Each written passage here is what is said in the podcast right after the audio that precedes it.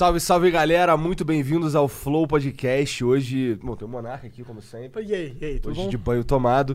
E hoje tem também aqui o nosso amigo Iago Martins. Tudo bom, Vai, Iago? vai. Eu tô levemente preocupado que foi necessário avisar que o Monark tava de banho tomado.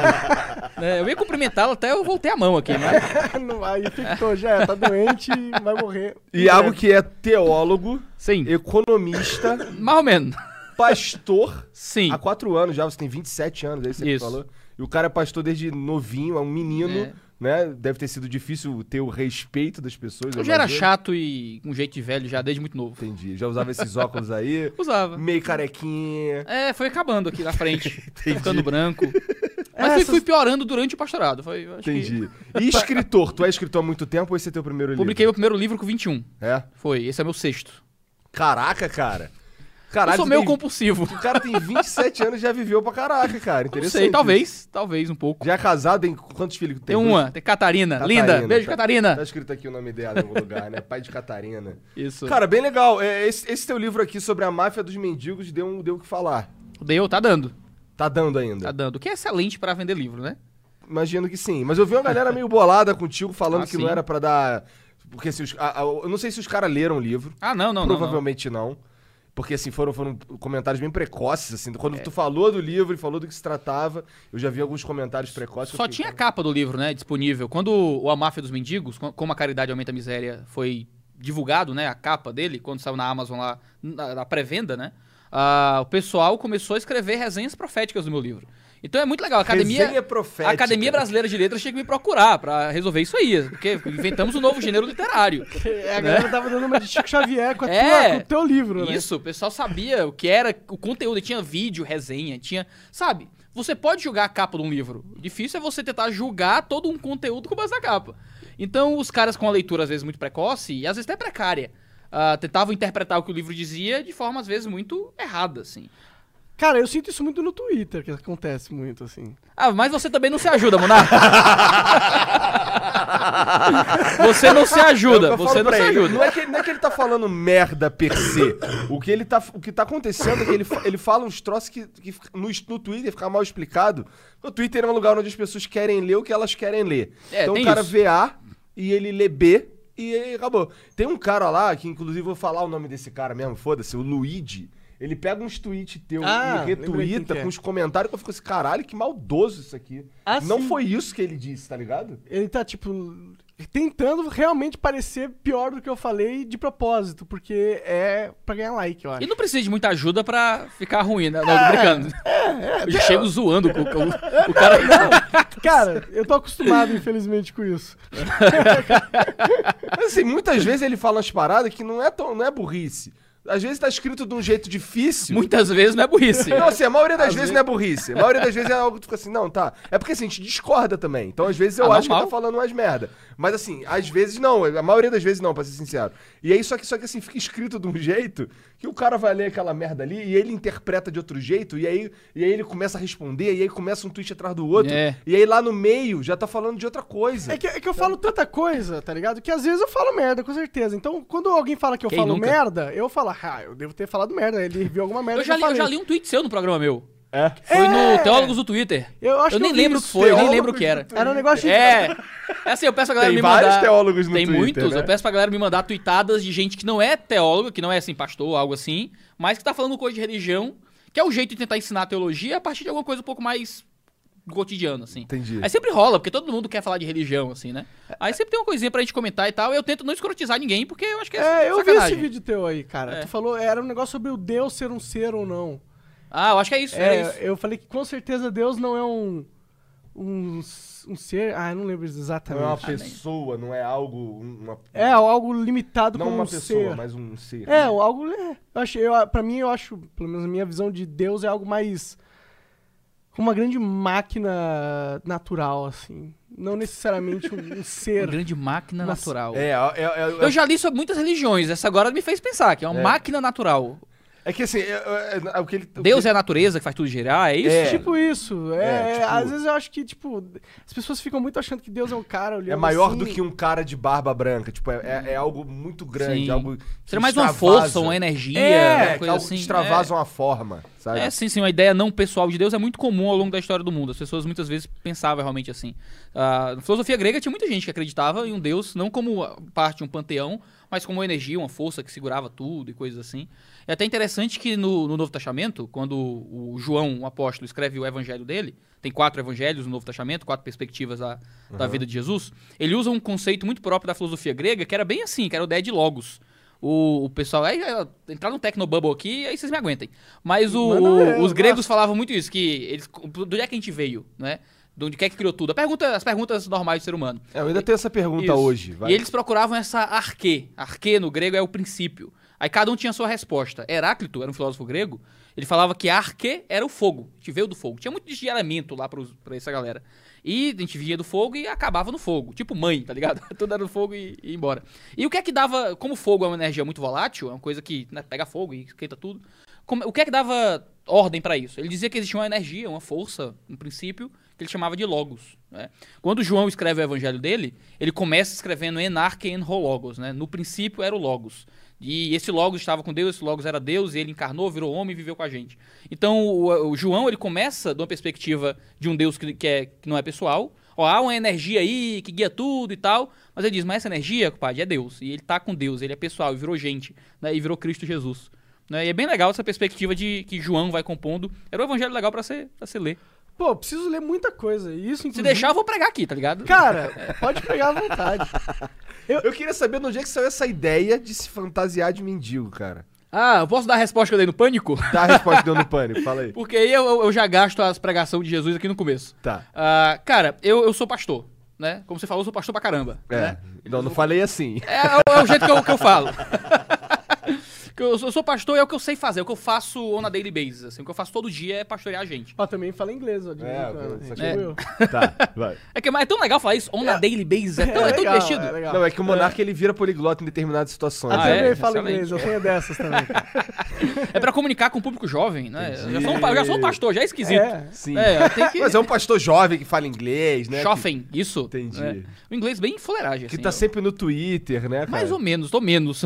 Tem estado menos, de verdade. estado menos. Eu tô de saco cheio do Twitter. Eu acho que Acho é que um o planeta muito... Terra tá de saco cheio do- do- da toxicidade do Twitter, É, né? tudo é tóxico hoje em E, dia, no- né? tu não É. quer ficar falando também de, dos ministros do Bolsonaro, né? É, isso é um saco, porque tudo agora é ficar falando do Bolsonaro. Eu tô cagando pro Bolsonaro. Ele faz o que ele quiser da vida dele. Eu, sabe, eu quero falar de coisas melhores e mais importantes. Entendi. Né? Como, sei lá, transcendência, Deus, Isso. família, Olha, com né? a mais esposa. É É. muito melhor. Cuidar dos filhos. É muito melhor que o Bolsonaro. Também acho. né? Aí assim, cara, eu sou pastor e eu acredito muito na mensagem que eu prego, não é? Existem más experiências de igreja em todo lugar, esse pastor de todo jeito. Ah, eu posso, eu tenho muitos defeitos, mas eu acredito no, no que eu acredito. Ah, eu acredito num, num Deus que, para alcançar a humanidade, se tornou igual à humanidade. É? Se tornou homem para ser uma ligação entre homens e Deus, né? Ah, foi para uma cruz, morreu para levar o nosso pecado, para criar paz entre homens e Deus. Como é que eu posso tentar alcançar sendo cristão, crendo nessa mensagem, como é que eu posso olhar para um grupo de pessoas vulneráveis e tentar alcançá-los sem tentar entender o modo como eles vivem? Assim como o próprio Deus virou homem para alcançar os homens, por que eu não podia participar de algo da experiência dos mendigos para tentar entender e alcançar os mendigos, né? Então foi um processo sim, porque eu fazia muito trabalho de caridade, como ministro religioso, levava o pessoal da igreja, o pessoal do seminário, e a gente ia lá levar comida para mendigo, normal, né? Ah, só que algumas coisas não eram coerentes para mim, assim. Sabe quando você sente que o negócio não tá Batendo. Alguma coisa não tá batendo, eu não sei o que é. Ah, eu chegava lá com o povo da igreja, com comida, com sopa, com cachorro quente, e chegava um monte de homem, adulto, aparentemente saudável, aparentemente são, pra ser alimentado do que a gente dava na mão deles, assim. E eu, cara, o que é que faz esse cara estar aqui na rua? Porque ele não parece doido, ele não parece enfermo, ele parece um cara normal, certo? Igual eu. Por que, é que ele tá aqui? O que, é que aconteceu? Eu queria entender o que aconteceu. Eu passei muito tempo falando pra eles, eu ia lá pregar na praça, eu ia lá ensinar, falar, dar comida, e eu percebi que eu nunca tinha parado pra ouvir. Teve, você converteu alguém fazendo isso, indo até a praça, antes, de, antes do, do livro, antes de toda essa ideia? Quando você ia lá, surtia efeito? Porque assim, eu tinha. Eu, eu, eu, eu, te- eu tenho uma. Eu morava no Rio, Aham. e não exatamente numa área nobre do Rio, então tenho, eu já vi muitas coisas. Então, por exemplo, eu tinha um amigo Que ele era esse cara. Ele começou a se envolver com, com drogas sinistreza, que não devia ter se envolvido. Inclusive mataram ele. Mas ele. Mas ele... Tá ouvindo essa história, né, Monark? Não, mas, era- mas eram outras drogas. Eram Começa assim, ó, paradas. porta de entrada. Leão da Proégio. Então, é. Aí, e- esse cara, ele era perfeitamente capaz, ele sempre trabalhou. Inclusive, inclusive tinha uma filha, que ele, que ele tinha uma esposa e tal. E, e era bem uma esposa, era, tipo, morava Uhum. com ele. Mas a questão é que ele, ele, ele fazia isso, ele, ele ia pra rua pra, e, e ficava se alimentando de pessoas que o ajudavam e tal. E sem se preocupar muito com o que, que ia acontecer na vida dele, mas assim, ele tinha perfeitas condições de fazer, de trabalhar. de- Mas aí o vício, produzir. mas o vício foi o responsável nesse sim, caso, né? nesse caso sim, mas assim, mas ele tinha perfeitas condições de fazer tudo. E, e- e- mas ele, quando a gente ia conversar com ele, ele, ah, cara, eu vou lá no Salgado Filho lá, os caras me dão sopa, pô. Vou ficar nessa. Mas ele era altamente funcional mesmo. Sim, mesmo cara, normal. viciado. Tava usando o sistema de caridade que É, a gente tem é. com, com as. Então, assim, Ah, É esse- isso, cara. Essa, essa é a parada que é, que é loucura, assim. Muita gente percebeu que existe um sistema de caridade que é irrestrito e impessoal. E eu digo assim, porque eu tô dentro desse processo. Eu era o cara que tava lá dando comida pra mendigo sem, sem relacionamento, sem entender o que tá acontecendo, só indo lá. Porque a gente é criado numa cultura que muitas informações são dadas, né? Você não questiona tudo que você, sabe? Você não questiona o seu idioma. Você aprende a falar. Depois você vai questionar o idioma. Aham. E eu aprendi que o cara tá na rua, ele é um mendigo, ele é um miserável, um coitado, uma pessoa que tá ali porque não Ninguém quer, tá na bichinho. rua porque ninguém tá na rua quer. porque quer, né? E, cara, é- essa é a coisa mais errada possível. Ninguém tá na rua porque quer. A minha experiência anedótica, porque não é um- uma pesquisa científica, né? Eu tipo, passei por uma experiência. Eu tento balizar com algumas pesquisas científicas ao longo do livro, mas a partir da minha experiência, cara, muita gente tá na rua porque quer. E porque a gente tá. A, a gente que eu digo, ONGs, igrejas, grupos que estão desenvolvendo trabalho de caridade de forma errada, que tá inundando a rua de, de sopa e de pão, mas que não tem nenhum relacionamento com o cara lá. Então o cara sabe que ele pode ser um cara que ca- capaz, são, que ninguém vai nem perceber. Ele vai ser visto como uma materialização da miséria. Então eu vou lá, vou dar uma comida, vou falar uma coisa, ele sabe o que responder pra ganhar o que ele quer e pronto. E eu vi várias pessoas na rua vivendo assim, né? Do cara dizer claramente, é tão louco, é tão é tão, a gente tá tão pouco relacionado com essas pessoas na nossa obra de caridade que os caras nem escondem mais. Então eu, che- eu, eu- eu- antes de eu fazer a pesquisa com o livro, foi umas conversas que me motivaram a pesquisa. Eu perguntei pro cara, velho, por que é que tu tá aqui? Por- como é que tu veio parar aqui? Ele dizia, não, não, eu tenho uma casa ali na Praia do Futuro. Aí eu fico lá com minha mulher, a minha mulher cuida de vai, diarista, eu venho cuidar dos carros, aí eu gosto de ficar aqui no meio do mundo. Aí a minha nem, cabeça. Nem, nem esconde, tá, tá E eu tranquilo. não tava de- de- junto com eles lá pra pesquisar, eu tava dando comida. Aí eu fiquei pensando, meu Deus, o que é que faz um indivíduo fazer um exercício de vontade, tendo uma casa pra voltar, pra dormir numa praça? Pra- na minha cabeça, eu, eu não vim de família de posse, eu vim de família bem pobre. Mas mesmo assim, pra minha cabeça, cara, era muito absurdo. A esposa dela deve, deve ser um porre, ou ele deve ser um porre. ah, não, a esposa fica com ele lá também, às vezes. Ah, sabe? é? ficam lá dormindo na rua. Ah, sabe? então é eu não- parceria, broderagem na- na, Caraca, que Aí, isso é, mais mind-blowing ainda, ó. É. Cara, Falando aí ó, mind blowing, né? Cara, e e eu achei muito louco assim, mas um pouco- existe alguma coisa além do que a gente tá vendo, certo? Que a gente vê miséria financeira, mas o cara tá aqui por outras coisas. O que eu percebi é que existiam existe uma multidisciplinaridade na miséria. né? Ah. A galera não era só miserável de dinheiro. Ah, muitos deles não eram tão miseráveis de dinheiro como eu imaginava. Mas eles acabaram vivendo outros tipos de miséria. O cara tem uma miséria de relacionamento humano. Porque se eu. Imagina, Monarca, você vai pro meio da rua, dá uma loucura aí, a maconha te pega, tu vai pro crack, sei lá, para no meio da rua. Você vai ter pessoas pra ligar que vão vir te buscar, se precisar, entendeu? Aqui Você tem um Paulo, parente, tem um amigo, tem alguém, se liga pro Igor, ele não vai, não, vai querer, mas vai ter outras pessoas Não que vão vai querer. ter que ir, vou É. ter que ir.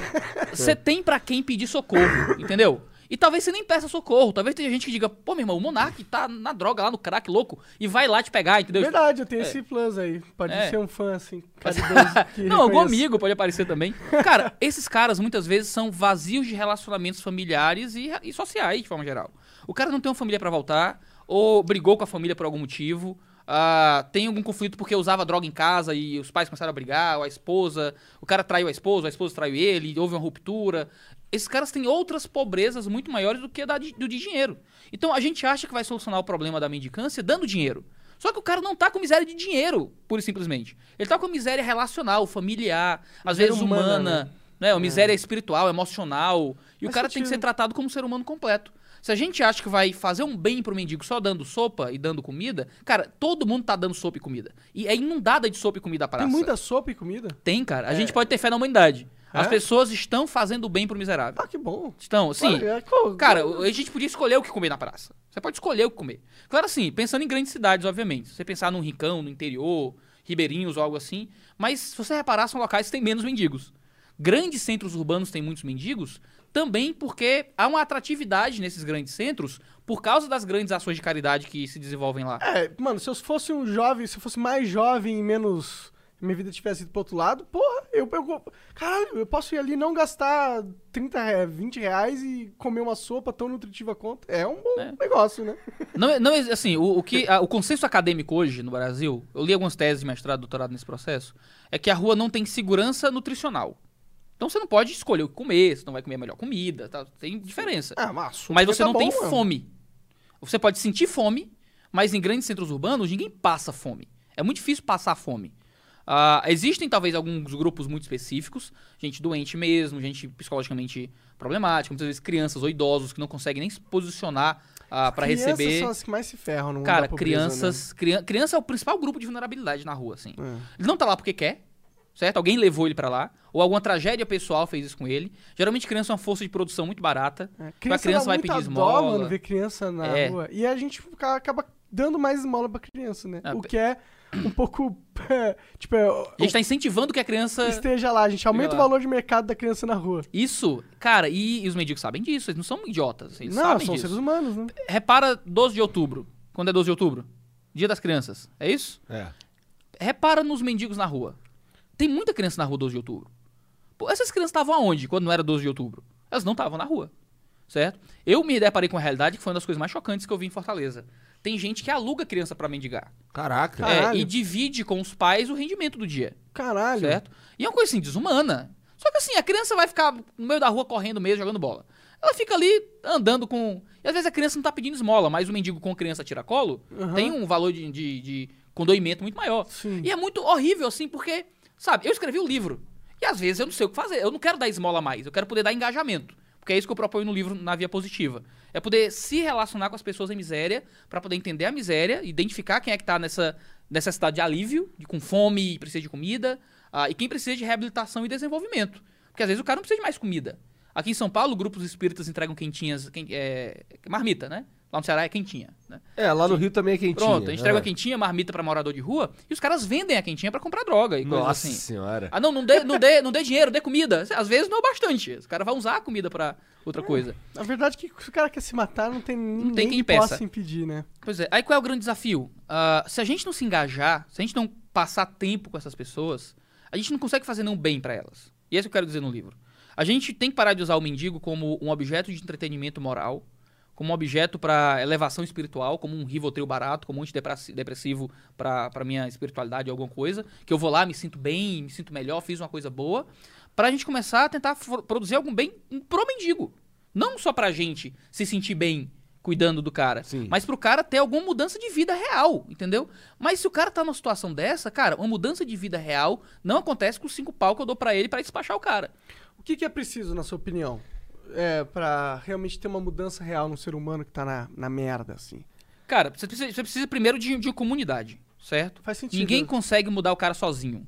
Ele precisa estar inserido na igreja, então. Cara, pode ser a igreja. A a igreja, é, uma, comunidade. né? Geralmente é porque você tem muita gente trabalhando voluntariamente, né? Pra, com, com motivações religiosas pra ajudar um alguém. motivo em comum. Isso. Então a igreja acaba sendo uma boa comunidade pra inserir esse indivíduo. Nem sempre ele vai ter que se converter ou virar crente católico, espírita ou que for o grupo, mas ele tem que ser inserido a essa comunidade para que as pessoas possam auxiliá-lo nesse processo. Às vezes pode ser um abrigo, pode ser uma clínica de reabilitação, pode ser uma ONG, pode ser alguma outra coisa. É muito mais fácil achar igreja. Porque na igreja as pessoas estão, você não tem profissionais da área. Uma ONG, muitas vezes tem alguém que ganha um salário, uma coisa assim, um cara que trabalha voluntariamente aqui e acolá. Na igreja, geralmente, você tem pessoas voluntárias que vão, que vão estar dispostas a sacrificar alguma coisa por aquela pessoa. Porque existe um senso de espiritualidade, de comunidade, de amor cristão e tudo mais. Então, eu não, você vai ter que sacrificar muita coisa, arriscar muita coisa pra tirar um cara da rua sozinho. Você vai ter que levar o cara pra dormir na tua casa, você vai ter que abrir tua família, você vai ter que, sabe? E tem gente que morre nesse processo. É um negócio louco, assim. Tem histórias lá em Fortaleza que são muito tristes. O cara de uma igreja pegou um morador de rua, que a igreja tentou cuidar, o cara tinha um- uma, uma empresa lá de cuidar de carro, colocou o cara pra, sabe, trabalhos mais braçais e simples. O cara tava ajudando, mas o cara começou a faltar, não ia mais. Depois o cara apareceu e matou o cara que empregou ele, entendeu? E roubou lá a empresa. E é uma loucura, assim, pô, o cara tava lá te ajudando e tu vai, mata o cara e rouba o cara. É, né? mas também é aquela vela máxima, né? Cuidado com o que você põe pra dentro de casa. né? Pois é, mas tem gente que tá disposta. Lá, por outro lado, tem Ah, histórias pode lá, na, Hum, lá em Fortaleza de gente que colocou gente em casa e conseguiu tirar a gente da rua, conseguiu tirar a criança, a mulher grávida, usuária de crack, conseguiu levar a mãe lá, a criança nasceu bem, foi pra, um, pra uma adoção, sabe? É, mas eu imagino que deve ter perfil de pessoas, né? Sim, então, que- mas nem que todo querem- mundo vai fazer isso? Não vai. Deve É. ser difícil você convencer um cara. Porque assim, eu imagino que tem. Igual você falou desse casal aí que, que tinha casa e tal, mas ia dormir na Sim. rua. Você precisa com, primeiro convencê-los de que há uma conduta melhor. Há um, Há, há um jeito melhor. processo muito humano de você tentar mostrar pra essas pessoas que elas podem ter uma vida mais valorosa, sim. Que elas podem ter uma vida melhor, não financeiramente falando, porque, se você for muito sincero, não pra gente, mas pra quem tá na base do mercado de trabalho, cara que tem um emprego horroroso, que trabalha 12 horas por dia, que tem um patrão lixo, que mora numa favela e pega 3 horas de ônibus por dia, pra esse cara, ser mendigo é materialmente mais confortável. É, me Entendeu? parece uma vida não tão difícil assim, se você pode comer É. 100% do É, tempo é uma vida difícil, é uma vida dolorosa, mas, cara, a vida dele é- é- já era difícil Já e é dolorosa, bosta. entendeu? Se o cara tem assim, não, eu tenho uma empresa, eu tenho uma, uma família estabilizada, eu tenho uma casinha pra morar alugadinha, mas com dignidade, eu tenho um emprego que é duro, mas que não é. Talvez ser mendigo não seja uma boa escolha, se a gente puder falar assim. É. Mas o cara que tá lá no fundo do poço do mercado de trabalho, trabalhando mal, sofrendo muito, cara, às vezes ser mendigo é um, é um escape. O cara vai ter uma vida mais simples, o cara acorda a hora que quer, dorme a hora que quer. Ele tem que. Só que é o problema? Ele tem que abrir mão de tanta coisa interna nele pra ele aguentar essa vida. Que existe verdadeiro- verdadeiramente uma miséria emocional, espiritual, de, de alma, de, sabe, de, de psicológica até. O cara tem que. Eu tentei pedir esmola, certo? Cara, é a coisa mais humilhante que eu já vivi na minha vida. Você tem que estender a mão pra pedir dinheiro pra alguém na rua, cara, é pior que a morte. Só que pros caras que estão lá, não parece pior que a morte. Eles estão pedindo tranquilamente. Já acostumaram. O que é que aconteceu no interior de um cara desse pra ele acostumar com isso? Pra ele não se sentir mais tão humilhado? Tem que existir um processo de racionalização ou um processo, às vezes, de, de despessoalização. O É. cara tem que acreditar que ele nunca mais vai conquistar nada na vida, que ele nunca vai merecer nada, sabe? Faz sentido. E, e aí o cara tem- ele tem pra ele se adaptar a esse processo pra não pirar, porque eu ia pirar, se eu ficasse mais tempo ali, eu ia pirar, porque Quanto tempo você chegou a ficar? foi, foi a pesquisa durou um ano, Aham. foi em 2017. Então, 1 de janeiro de 2017 até 31 de dezembro de 2017. Eu ia todos os dias, praticamente. Então, tinha dia que eu ia, ficava a manhã inteira, tinha que ficava o dia inteiro fora, tinha que eu ia à noite, ficava até de Mas você noite. voltava pra sua casa, Voltava, dormia, né? tinha esposa, aí não Sim. queria né, acabar com o meu casamento. Virando mendigo, olha que Mas conversa. né? Que loucura. Pior jeito. Cara, né? É. É, é por isso que eu acho que é uma das coisas que torna o livro interessante. Mas, caralho, o cara realmente foi lá pra viver Pois é. Porque assim, eu queria. a parada. A minha ideia não era sentir a mendicância, sabe? Esse negócio e contar a minha história, ó, eu senti o que é. Porque assim, eu tentei experimentar um pouco disso pra poder entender um pouco melhor a situação. Mas o livro não é uma narrativa da minha experiência na rua. Porque eu queria ser um observador neutro. No sentido de que eu não queria ser um outsider, um perigo, um risco. Que eles olhassem, ah, tem um cara ali que tá vendo a gente. Eu só queria poder sentar e passar desapercebido na paisagem. Essa, Entendi. essa era a minha ideia de tentar me misturar. Né? E isso foi muito bom, porque eu consegui ver como é que eles viviam fora de gente dando comida, dando pão. E muda, mudou. pesquisa. Qual, foi a primeira coisa que você, quando você tava lá inserido como um igual, né, a eles, Uhum. qual foi a primeira coisa que você fala, caralho, quando eu tava entregando sopa eu não tinha percebido isso. Eu não percebia que, assim, a, a- a diferença me ensinou muito.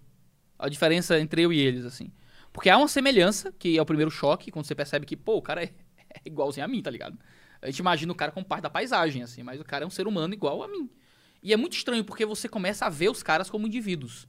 E parece uma bobagem, parece um truísmo, né? Ver o, ver o cara como um indivíduo. Só que assim, deixa eu contar uma história que eu conto no livro bem, bem rápida.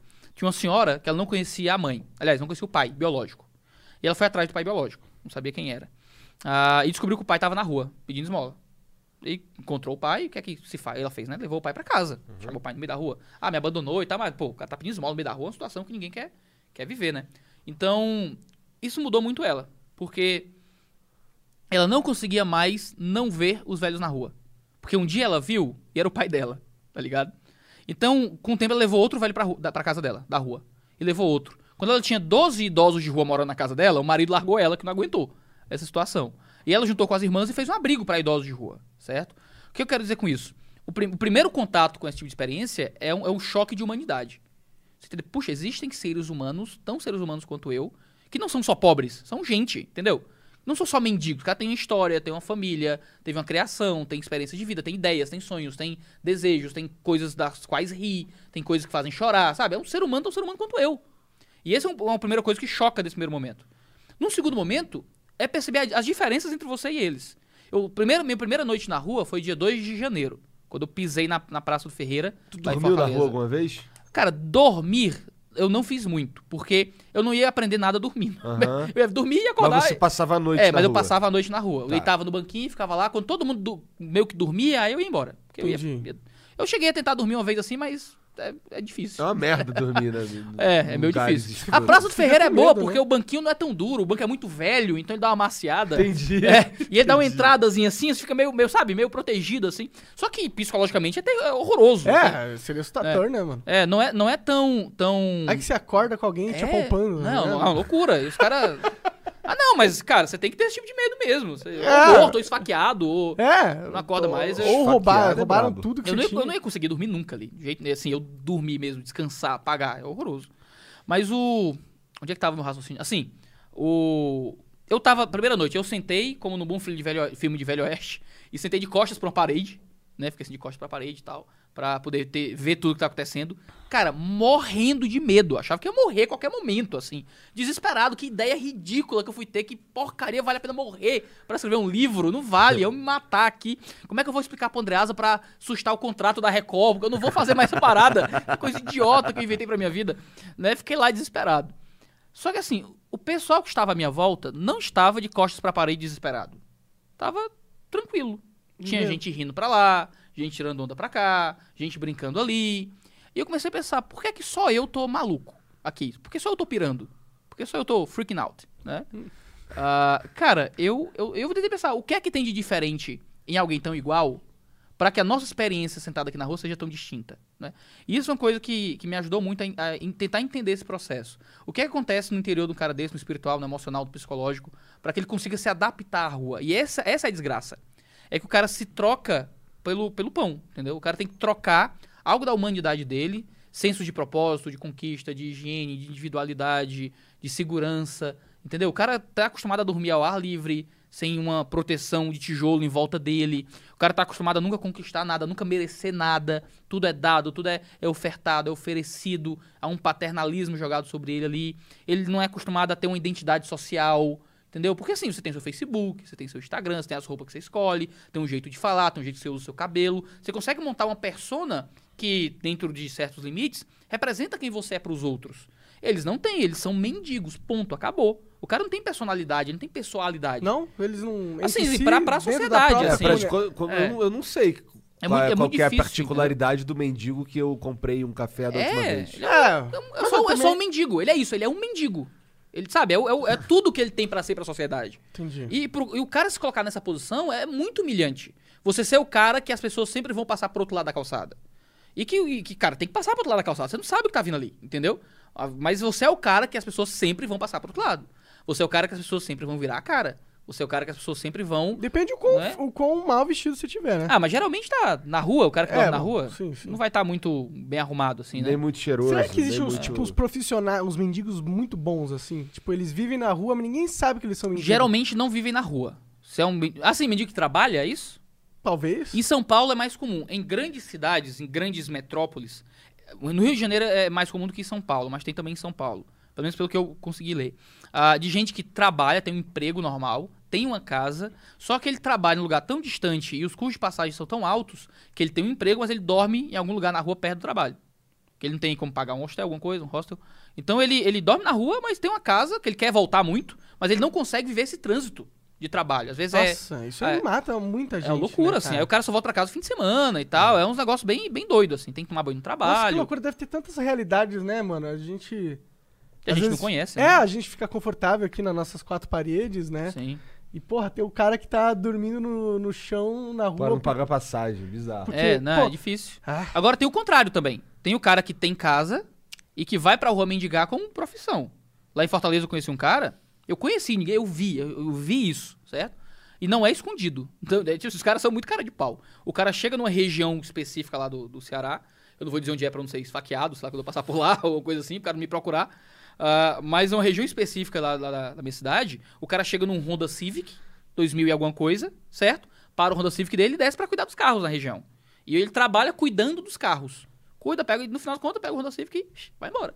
Então, um cara que tem um Honda Civic tem uma casa, obviamente, né? Ele não vai dormir no Honda Civic, eu acho pouco provável. Ah, mas o cara tem um carro, o cara tem um, um carro, ele tem um, ele tem um carro melhor que o meu, eu acho. sabe? O cara tem um Honda Civic cuidando de carro na rua. O cara cuidar de carro é fundamentalmente ser um pedinte, certo? O cara tá pedindo esmola. Nossa, eu tenho muita raiva desses caras, mano. Eu, eu me sinto coagido a. a... É. É. Tipo, eu ó, chamo no livro de pequeno assalto. É. É um pequeno assalto, porque ele não tá apontando a arma, mas ele tá usando como ferramenta de coação a- o próprio imaginário social envolto na realidade dele.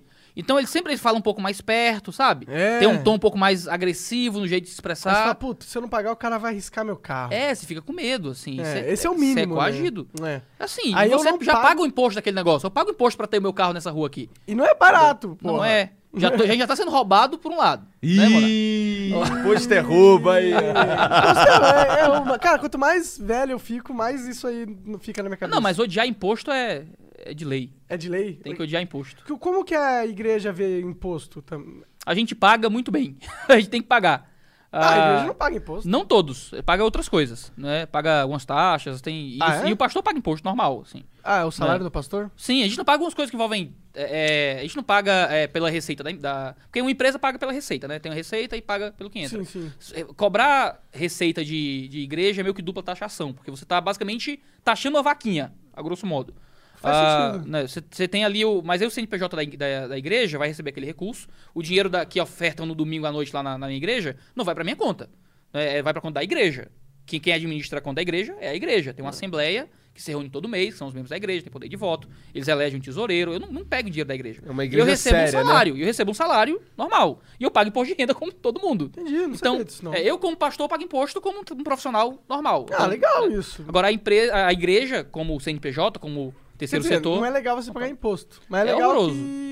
que vocês não, tão, não são uma classe especial também. É, não, eu pago, eu pago imposto como todo mundo, infelizmente. Se alguém quiser colocar a gente como classe especial, eu tô agra... Bolsonaro aí, ó. Ajuda nós. É um jeito aí de conseguir aí muitos votos, ó. É porque a igreja, a igreja tem esse... Caramba, o cara que colocar como proposta isenção de imposto de renda de pastor vai ficar, vai ganhar tudo. Ganhou assim. rápido, Tá né? eleito.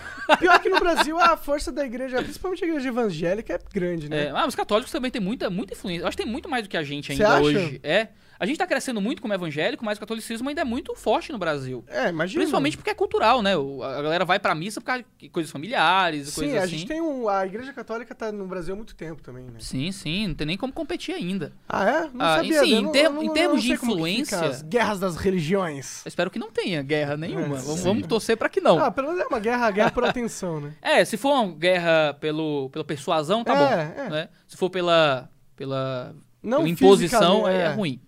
Eu acho que essa é a, grande, é a minha grande questão, assim. Eu acho que a religião tinha que ter pouco poder impositivo sobre a sociedade.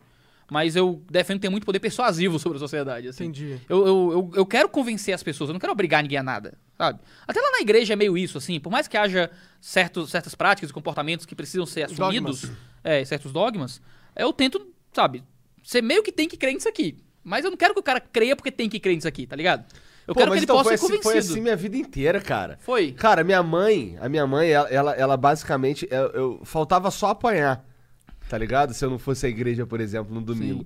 Era, era, ela, ela falava que era pra você, como é que era? Uma passagem bíblica que era pra você é, fazer teu filho com, exemplo, ensina o teu filho. No caminho que ele deve andar, ele não vai se desviar dele. Pois é, só que sempre tinha um- uma vara de, de goiabeira no meio, tá ligado? Tinha umas paradas assim. Porque assim, eu. Farinha eu de goiabeira. Pois é, eu não, eu não. Não é que eu não queria ir pra igreja, eu não queria ir pra igreja por aquele motivo. Tipo, tô indo pra igreja só porque minha mãe tá mandando eu ir pra igreja. Sim. Aí chega lá, eu ficava sentado com os moleques lá trocando ideia, não sei o que, fingindo que tava assi- assistindo. Aí cantava umas músicas lá bem alto pra ela ouvir e é isso. tá Pra ela ouvir. E aí, igual, e, e aí, igual eu te falei, pô, quando chegava no segunda-feira, pronto, essa semana minha mãe vai ficar bem comigo porque eu cumpri a minha missão, a É. minha tarefa de ir pra igreja. Pô, é assim. é- O problema é que você fulanizou o problema. O que eu falar vai parecer que eu tô falando mal da sua mãe.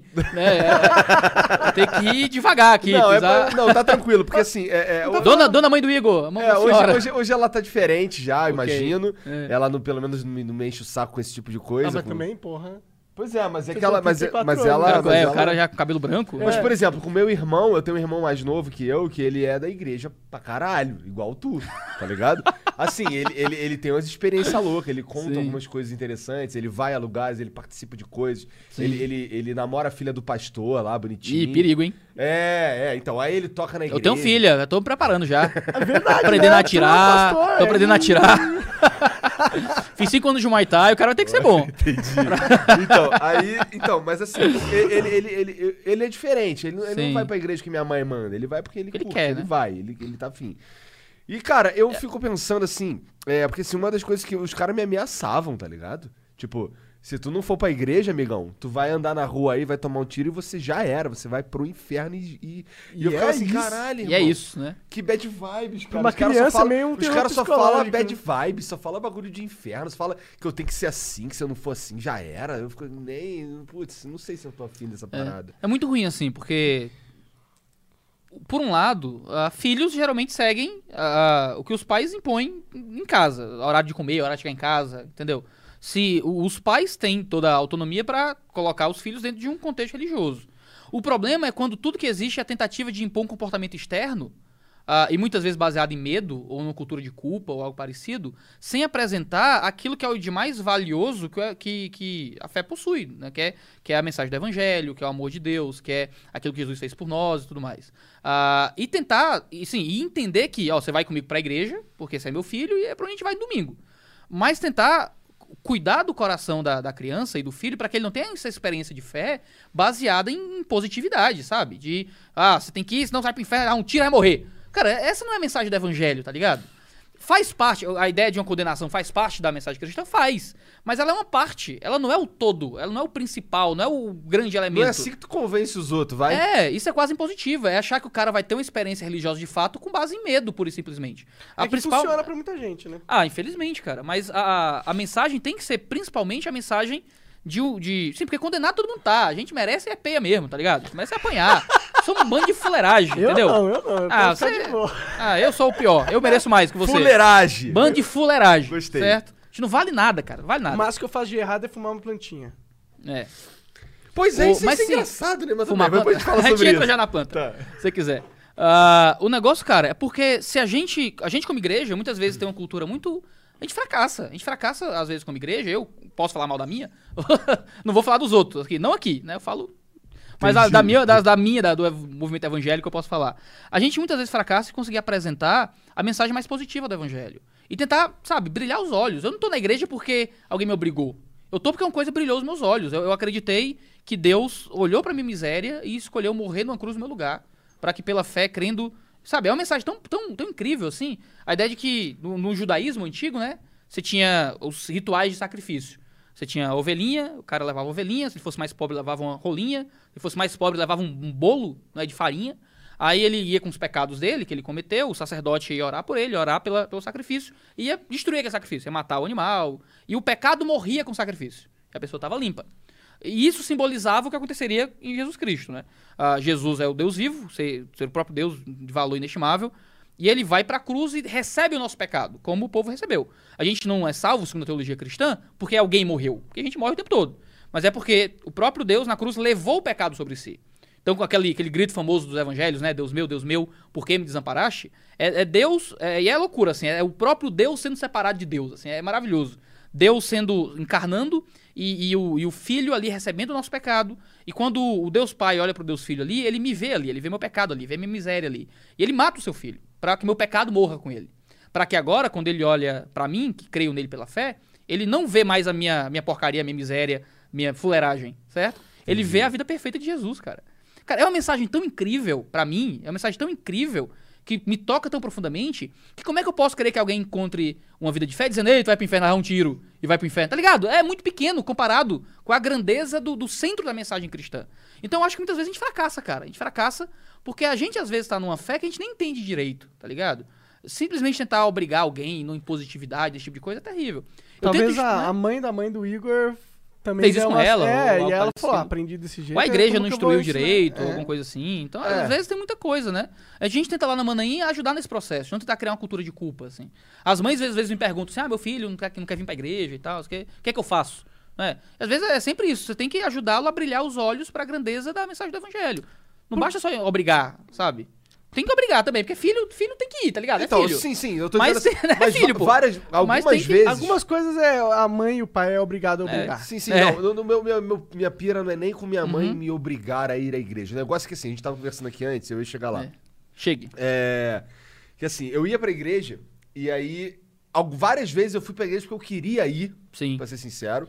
Várias vezes eu, tipo, pô, eu saía de lá me sentindo bem e tal, mas outras vezes eu chegava lá e, e- e- a experiência não era maneira. Igual a gente tava falando antes, a experiência da igreja não foi legal, porque assim, ah, o pastor, ele tava claramente tentando, fa- falando. Porque assim, talvez, talvez não seja uma técnica que você use. Pode tal- falar, talvez bota pra seja, fora, bota pra mas fora. assim, os caras, eu, eu percebia que eles ficavam falando umas coisas genéricas que tocaria qualquer pessoa, mas, por exemplo, se você tá fragilizado, aquilo ali é Deus falando contigo, mas o cara tá só falando um monte de coisa genérica, tá ligado? Tipo, falando, de, por exemplo, sobre punheta na igreja. Tipo, ó, você aí, eu sei que você se masturba pensando não sei o quê, e tal, eu ficava assim, caralho, cheio de moleque, cheio de adolescente aqui, todo mundo bate punheta.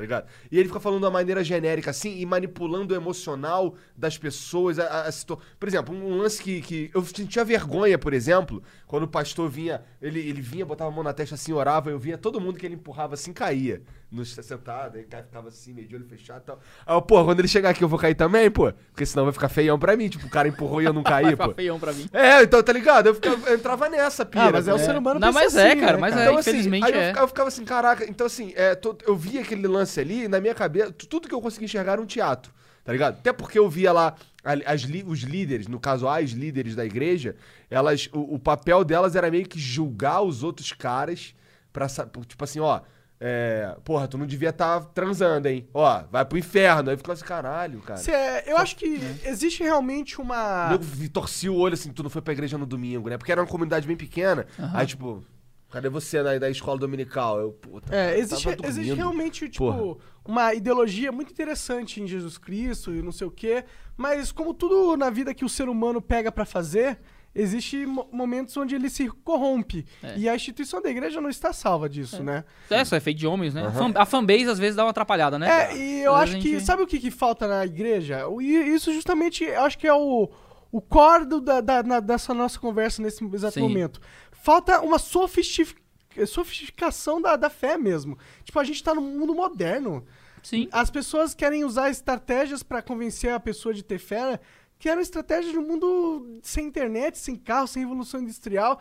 É, as pessoas não caem mais nessa, tá ligado? Estratégia de, de- de de imposição, de convencimento, coisa assim. imposição, de, de. É, é, eu, eu sinto manipulação muito. manipulação emocional. emocional. Parece Eu- pessoas pequenas tentando É. ensinar a fé de Deus. Um cara que faz uma Uhum. parada desse é uma pessoa, por mais que seja um pastor, é uma pessoa pequena, É. mente pequena. Ela não tá trazendo uma grandeza pra comunidade, ela tá fechando mais a mentalidade da comunidade. É, Eu sinto muito que essa é uma experiência de fé muito triste, assim, muito ruim. Até porque quando a gente tenta lidar com questões éticas do cristianismo, ética sexual, ou outros padrões desse sentido, a ética de até de vida religiosa, de frequência em culto e tudo mais, cara, a gente não pode viver num, num contexto em que. Porque é, você pega o que é externo do evangelho e você tira o que é interno. Então, qual é a preocupação na igreja? Muitas vezes a preocupação é o, é o que tá acontecendo. O cara tá vindo no culto, o cara tá transando com a namorada, tá vindo pro culto, não tá vendo pornografia. Ok, vai pro céu. Cara, ele não vai, tá ligado? Não é isso, não é isso, tá ligado? Não é isso. A, a mensagem de- do evangelho não é a mensagem de que eu vou fazer tudo certinho e porque eu faço tudo certinho, eu, eu, eu consigo, eu mereço, tá ligado? E não merece, porque ninguém merece. Porque ainda que eu faça tudo certinho, não foi certinho bastante, não é? E eu vou, cara, eu vou fazer coisas erradas pelo caminho, eu vou errar, eu vou trair minha própria ética e minha moral muitas vezes. Ah, é por isso que eu preciso de um salvador. É por isso que Deus teve que morrer na cruz. É por isso que Jesus teve que levar meu pecado. É porque a gente não, merece, a gente é um bando de fuleiragem, tá ligado? O que acontece é que quando você tira esse centro da mensagem do evangelho da igreja, o que é que sobra? Sobra aquilo que é externo e aquilo que é visual. O cara tá vindo ou não tá vindo? O cara tá transando ou não tá transando? E é isso que vai definir se ele tem Jesus ou se ele não tem. Claro que existe ética sexual, existem outras coisas que estão no pacote do que é o cristianismo. Mas se você pega isso sozinho, que é que você tem? Você tem ascetismo, você tem culpa, você tem imposição, você tem uma cultura, às vezes, até de, de raiva, de ódio, de julgamento, de juízo, de fofoca, tá ligado? Ao invés de ter uma cultura de caridade, de amor, de ver a igreja muito mais como um hospital, assim, um lugar pra receber gente doente. Né? Se, eu, se eu vou pro hospital doente, ninguém briga comigo, certo? Se eu vou pro hospital precisando ser sarado, os caras vão me sarar, não vão me dar pancada. Agora, se às vezes minha cura precisa de, ó, muda o teu comportamento, tua vida não pode ser Às essa. vezes alguns remédios né? são amargos. né? É, é verdade. Eu fui, eu fui, eu, uma vez eu tava aqui em São Paulo, adoeci, meu plano de saúde não era nacional, aliás, não é nacional. Aí eu fui pro SUS aqui, demorei um ano pra ser, uma hora pra ser atendido, cheguei lá no médico, vomitei na sala do médico. Nó. Aí eu fiquei mó constrangido, pô, adulto aqui vomitando na sala do cara aqui e tal. Aí ele não ficou, ele não ficou com raiva de mim. Ele, não, cara, tudo bem, tá, aqui, Acontece. tá tranquilo. Esse aí Pô, você é o quinto de hoje.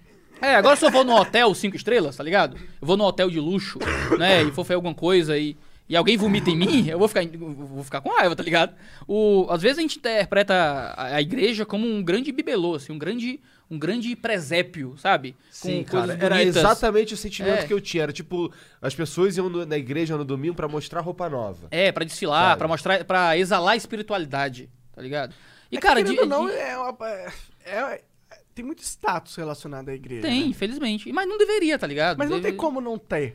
Ah, Quando você tem um cara, tá ligado? Uhum. É, na frente e você tem 200 pessoas sentadas ouvindo, Ouvindo. escutando esse cara, isso é uma posição de poder É. e sempre vai ser. Sempre vai ser. Por E- isso que você precisa de artifícios pra criar freios e contrapesos a isso.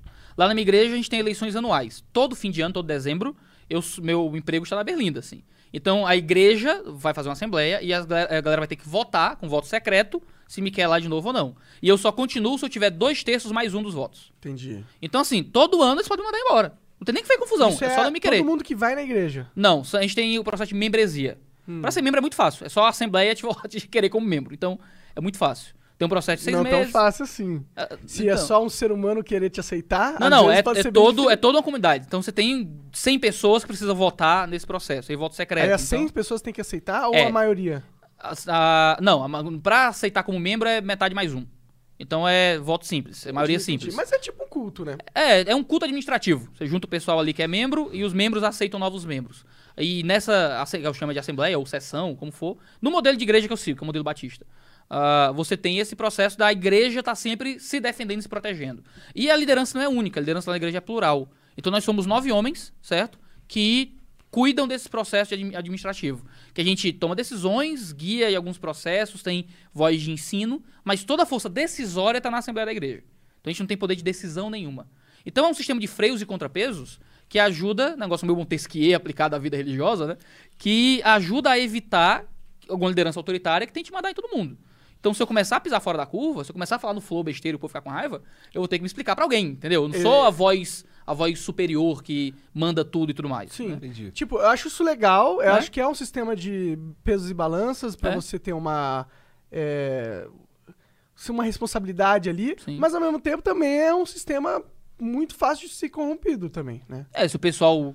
É, mas é muito difícil você convencer muita gente ou influenciar de forma abusiva muita Depende de- gente. De, de, do qual são suas leverages, né? De- É.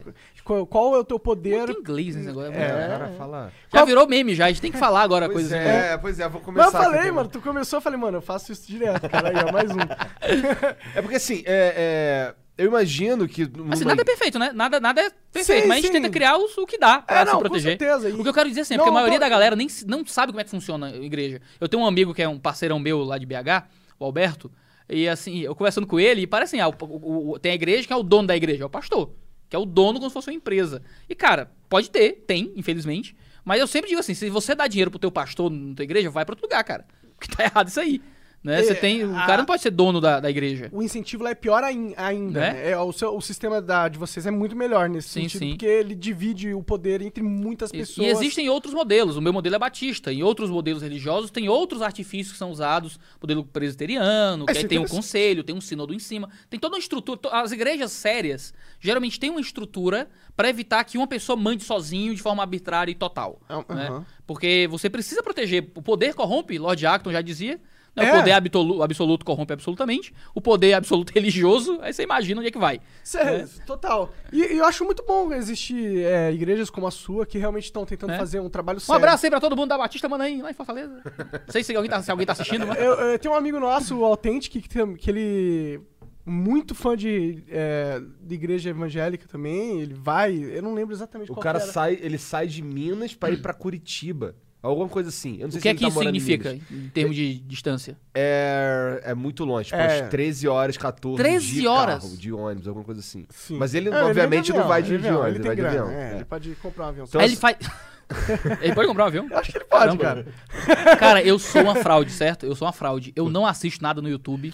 Eu sigo zero pessoas no Twitter. Não, mas esse é, difícil de, esse é difícil de acompanhar também, a gente conhece porque ele é nosso amigo, porque ele faz conteúdo pra criança, faz conteúdo pra minha filha, sabe? Então, Legal. É, mas a é- Catarina vai, vai chegar lá. É, a Catarina um dia vai chegar lá. Vai chegar, se ele estiver fazendo vídeo até lá, é o que eu não duvido, porque É. virou um. né, Mas um ele, ele, ele, ele realmente, assim, a, a vida do, do Authentic mudou demais, sabe? É, ele é um cara que teve. eh, Eu trouxe ele na, no assunto, porque foi um cara que a vida dele mudou mesmo, assim, por causa. Ele aceitou de um jeito assim.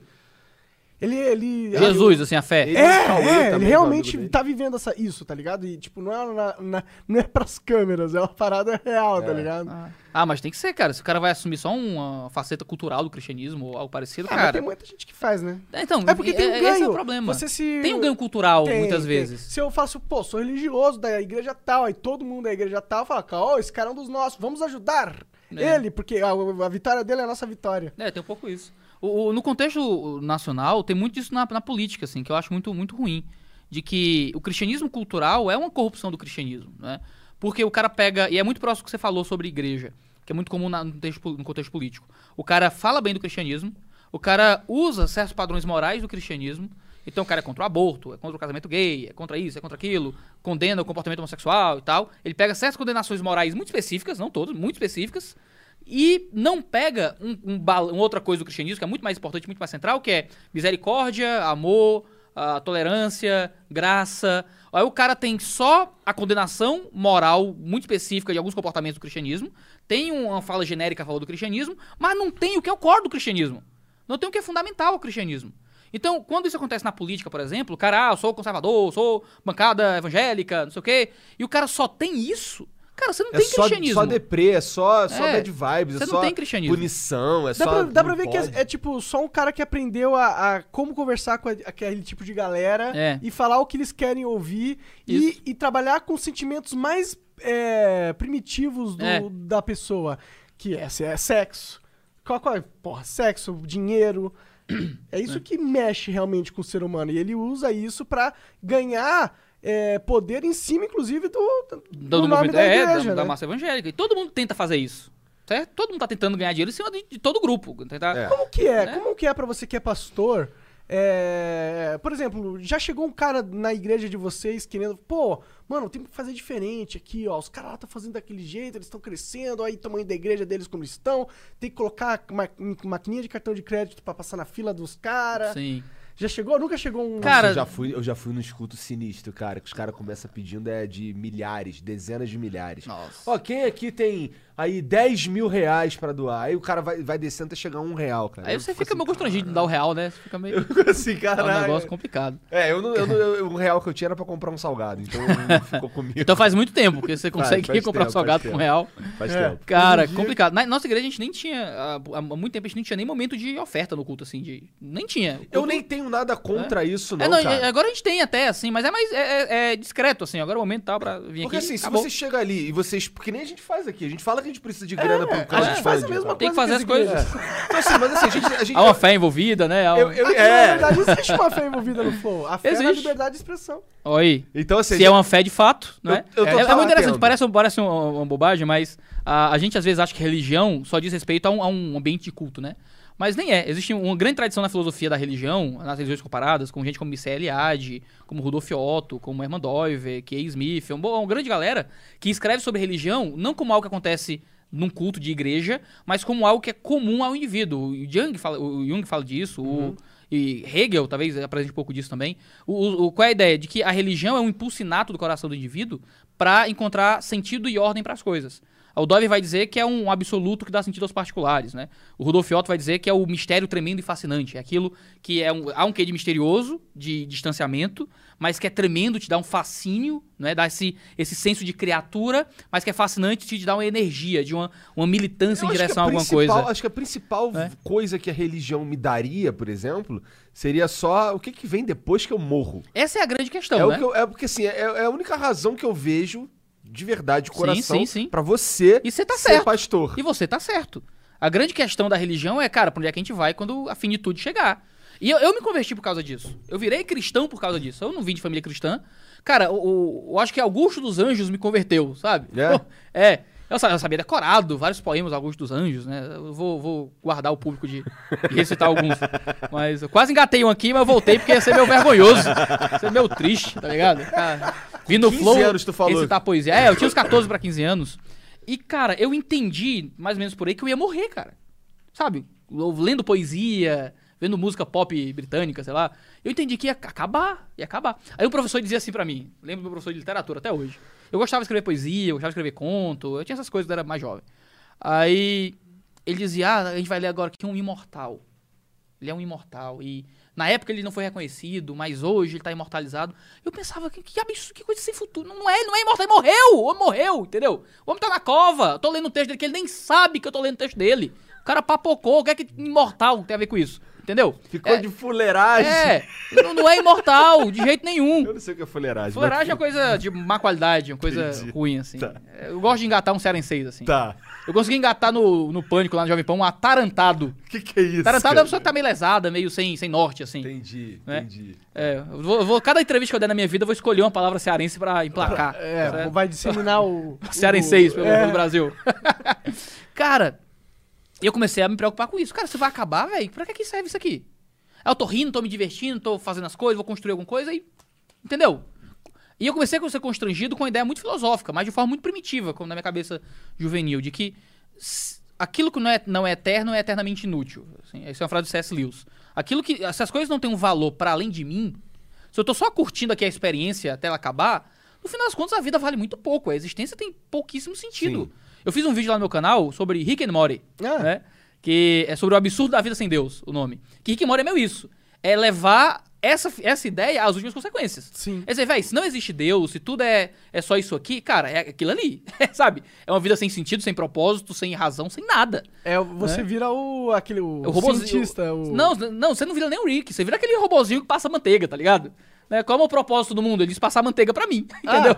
A sim. gente é isso, a gente é um ser humano sem razão. Sim, mas o Rick ele é bem niilista, né? É, ele é bem absolutamente. destruído, ele só quer, tipo, que a vida Absolutamente. acabe. É. Tem um livro no, no Antigo Testamento que é muito legal, chama Eclesiastes. Hum. Foi escrito por Salomão, que foi o filho do rei Davi, o rei Davi.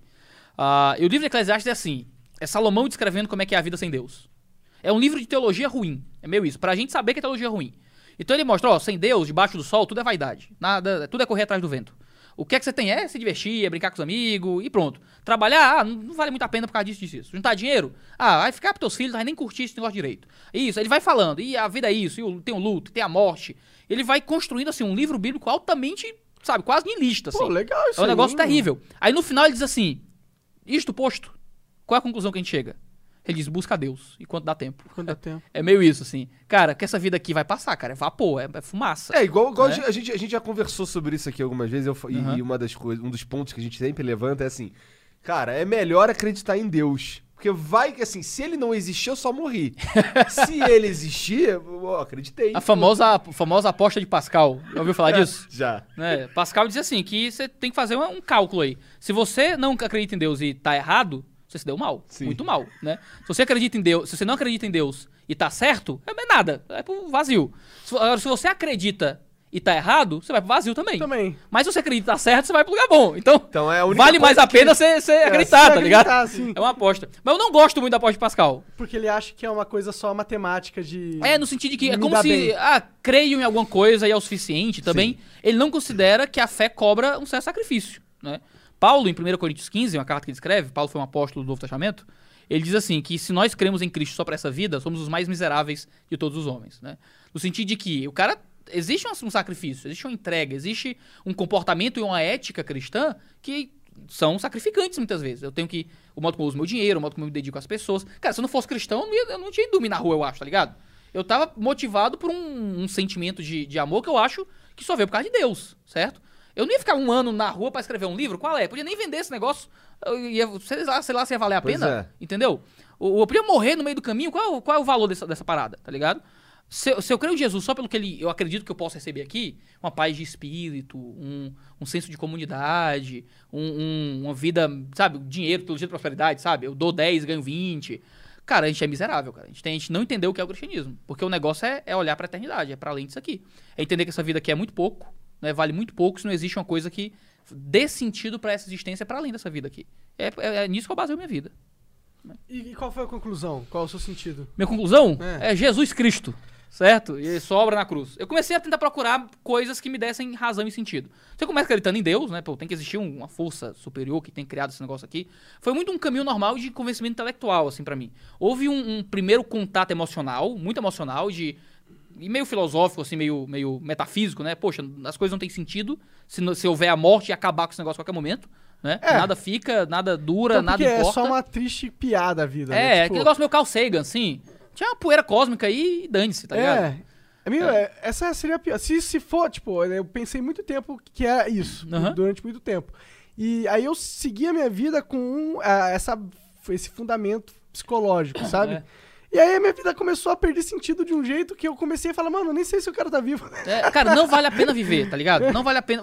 Porque assim, aqui, nem todo mundo vai concordar. O que eu digo lá no, no, no vídeo sobre Rick and Morty, né? O absurdo da vida sem Deus. Que você pode encontrar um sentido particular pra sua vida. Ah, meu objetivo é ser famoso, é ser rico, é ter uma família bonita, é criar meus filhos, é ganhar muito dinheiro. Você pode encontrar um objetivo particular. Mas a vida, de forma geral, não tem objetivo. Você não tem o, o sentido da vida. Porque o sentido da vida só existe se houver alguma, algum fator que pode conceder moralidade para além da, da própria vida, para ser uma coisa transcendente. Você tem que ter um Deus pessoal, não pode ser uma força, tem que ser um ser que raciocine, que conceda sentido para a existência ou que tenha composto a existência Não com pode algum ser uma sentido. força que é raciocínio?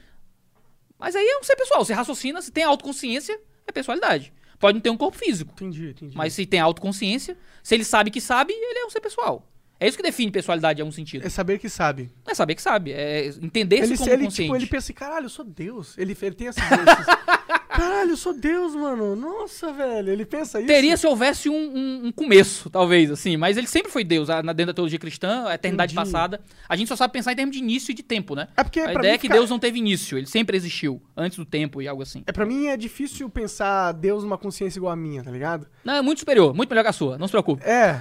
É, por isso que quando você fala melhor eu não nossa. consigo encaixar ser, É. mano. Porque pra mim ser sou eu, você, um, É. um tatu. Um tatu. A gente pode chamar de autoconsciência, você fica melhor assim? Fica melhor. Então você crê que ele é um ser pessoal. É, um ser É. pessoal. Bem-vindo, Monark. Bem-vindo bem-vindo ao teísmo. Cara, é, é. Quem me convenceu foi Jordan Peterson. Você Ah, o Peterson é cara? muito bom, cara. É. Ele é muito legal nesse processo. É, ele, mas eu, eu, eu confesso que eu sou um, um cara que acredita em Deus por motivos utilitaristas. Me explica. Eu acho que é o melhor pra mim. É mais legal. Eu acho que Eu prefiro viver nesse mundo. é, tipo, eu sei que se eu tiver isso no meu mindset, eu vou ser uma pessoa mais capaz. Não sei. Talvez seja uma marra, na verdade. Não sei se vai ser. Se vai ajudar ou se vai. Não sei. Eu acho que você tentar pegar a crença em Deus como um artifício pra vida, quando deixar de ser um artifício, aí você descrer. É, é muito estranho você ter suas crenças sempre em nível utilitário. Eu vou acreditar no que vai me ajudar É que, mais. é que não tem como eu descrer, porque eu já descri. Aí eu, eu crio utilitariamente. Tipo, nossa, nem sei se essa frase pareceu correta. É, o, cara, o, o sonoplasta aí né, riu ali. Mas, tipo, no sentido que. Não fui eu, estou, estou ouvindo você com Não, atenção. relaxa, relaxa. É, no sentido que eu é, tive que sofrer com não acreditar em Deus Aham. pra entender o porquê eu preciso acreditar em Deus. Então é meio Sim. utilitário. Cara, mas não é né? só utilitário. É entender que a existência tem que fazer sentido, cara. Você- Porque é impossível viver numa existência que não faz sentido. Isso não é ser utilitário. É, é E- possível, é. só que é muito miserável. Então, mas aí você entra num nível de miséria que você não vive mais, assim. É um negócio... É, é impraticável. É. Ou você ser niilista, você ser totalmente existencialista e tentar levar isso a sério, é impraticável. Você não consegue viver essa vida. Você precisa se apropriar de algum senso pessoal de sentido, de valor, de propósito. E isso, de alguma forma, é projetar um sentimento religioso em alguma coisa. Você pode colocar em algo, ou você pode colocar num ser realmente transcendente. Sim, sim. É. Mas é tipo, um sentimento fundamentalmente funda- é utilitarista. Sei. Pra mim, pelo menos. É, talvez pra você seja, né? Não, não, não tô falando nada É, de é. você, tô falando Não, não, não, sim, não, não, sim, sim, sim, sim. É, mas aquele negócio, o... Quando, quando eu comecei nesse processo de, de chegar à crença, né? Eu era jovem, né? Bem, bem, bem jovem. Ah, sou jovem, mas era mais jovem ainda. Ah, eu... Foi esse processo emocional e filosófico, de, de forma rudimentar, obviamente. Mas aí teve que existir um caminho de convencimento, né? Eu tive que entender, certo? Porque eu não ia É. só acreditar em qualquer coisa. E agora? Eu cre- Tem que ter alguma coisa. Exatamente. Vai ser o quê? Pode ser Exatamente. lá, pode ser o, sei lá, a máquina na- da natureza. pode ser alguma coisa, tá ligado? Ah, podia ser ET, eu podia inventar alguma parada. A gente pode estar quê? simulação agora. É, Matrix, né? Tem muita gente que acredita nisso, cara. Ah, mas desde, desde quando o mundo é mundo, tem gente que acredita nisso. É? São chamados solimpsistas da filosofia. De, de, qual foi a Soli, última... é, a ideia de solimp, soli é de si, de si mesmo, assim. É o cara que acredita que nada é além de si mesmo. Né? Tudo é só uma projeção de, de nós mesmos lá pra fora. Acreditava que era só a mente projetando coisas e tal. Em religiões orientais é muito famoso também isso. É, mas eu acho que não é bem esse o argumento, na real. Não, não, mas a ideia é que existe. o- A Matrix é só uma versão tecnológica geek do, do solimpsismo, assim. É, Entendi. é um negócio Entendi, meio, meio. criar uma versão geek aqui do que É era. as mentes elas estão conectadas antigas. também É, na Matrix. é. Mas acho é porque assim, eu não tenho tanta certeza. Eu não tenho a certeza que você tem, por exemplo, que você vai morrer e aí você vai ser recebido, ou sei lá como funciona, por, um- por, por Deus, por exemplo. É isso mesmo. Tá, então, é, é, pra mim, isso é tão possível, assim, do ponto de vista. Assim, eu não sou, eu não estudei. Então, assim, eu fico pensando. E a ser recebido por Deus é tão possível quanto só morrer e acabou. E sumir e ficar o nada, É, né? E que é tão possível quanto morrer, dar game over e um cara, ah, beleza, maneiro esse jogo.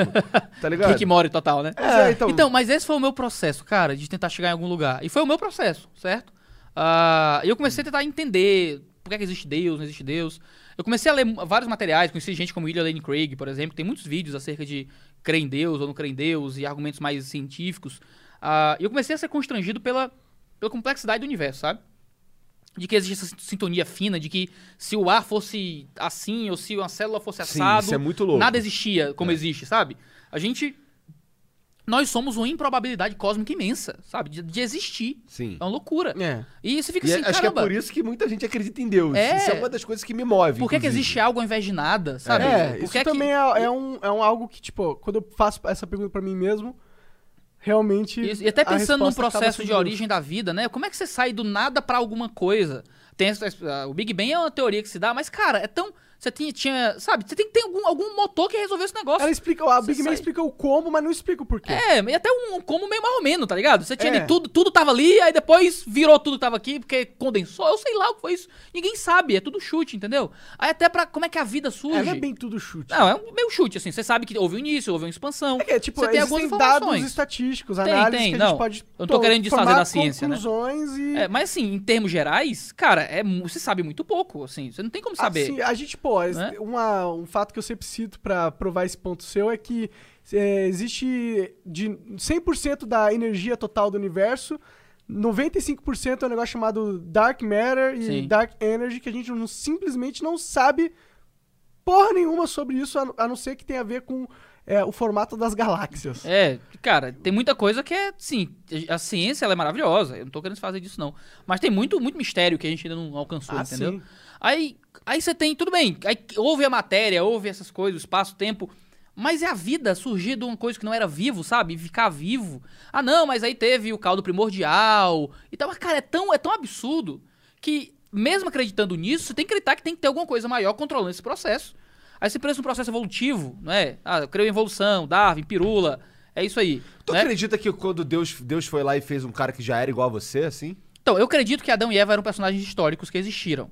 Ah, o processo pra chegar nisso, aí já é um debate que def- Tá. vai depender Tá muito bom. de como você Você interpreta. acredita realmente em né? pessoas- históricas, Adão e Eva? Eu creio que eram personagens históricos. Aí alguns vão acreditar que foi o primeiro homem depois do processo evolucionário. É porque Outros vão Eu acreditar que acredito- não, eu, eu, eu diria, se me perguntassem, Sim. eu interpretaria que Adão era, sei lá, quando, quando falavam de Adão era tipo a A população humanidade. masculina. Não, eu, eu a, não- Eva, a Eva, população feminina. E aí- Existem muitos bons teólogos que divergem acerca disso. É, eu Jordan, tenho a minha, Jordan posição. Peterson, a posição dele é que são histórias. É, é, o, tudo na o Bíblia são Peterson tem, tem uma visão muito me- metafórica assim, na Bíblia. Tudo é meio analogia, metáfora, Aham. coisa É. assim. Eu tenho uma visão um pouco mais literal de, de algumas, de algumas coisas. Ah, muitos bons teólogos vão interpretar Gênesis como coerente com o processo evolucionário e Adão e Eva como o primeiro ser humano, assim, os primeiros seres humanos que surgiram. Ah, mas entrando nesse processo do, do processo evolucionário, se você para para olhar o processo evolucionário, crendo nele como algo verdadeiro, segundo a- a- o consenso científico hoje, ah, você. Cara, você não tem como. É, para mim é absurdo isso acontecer de forma unicamente cega, de adaptação a contextos e mutações até chegar hoje sem um, um- um ser guiando esse processo. Um ser mais inteligente nisso. Pra gente vir parar exatamente aqui onde a gente É, tá. de que sai um caldo primordial com uma bactéria, um negócio que. um protozoário, sei lá, uma proteína que vira dinossauros e o monarque. Entendeu? É um é negócio que não. Cara, não tem como esse processo ter acontecido simplesmente do nada, sem nenhum. não guiar, sem nenhum. Um, um- o relojoeiro cego, pra mim, não faz sentido. É, é difícil de acreditar mesmo que, há- que todas as. as, as, as Processo de adaptação, né? to- todas as. As.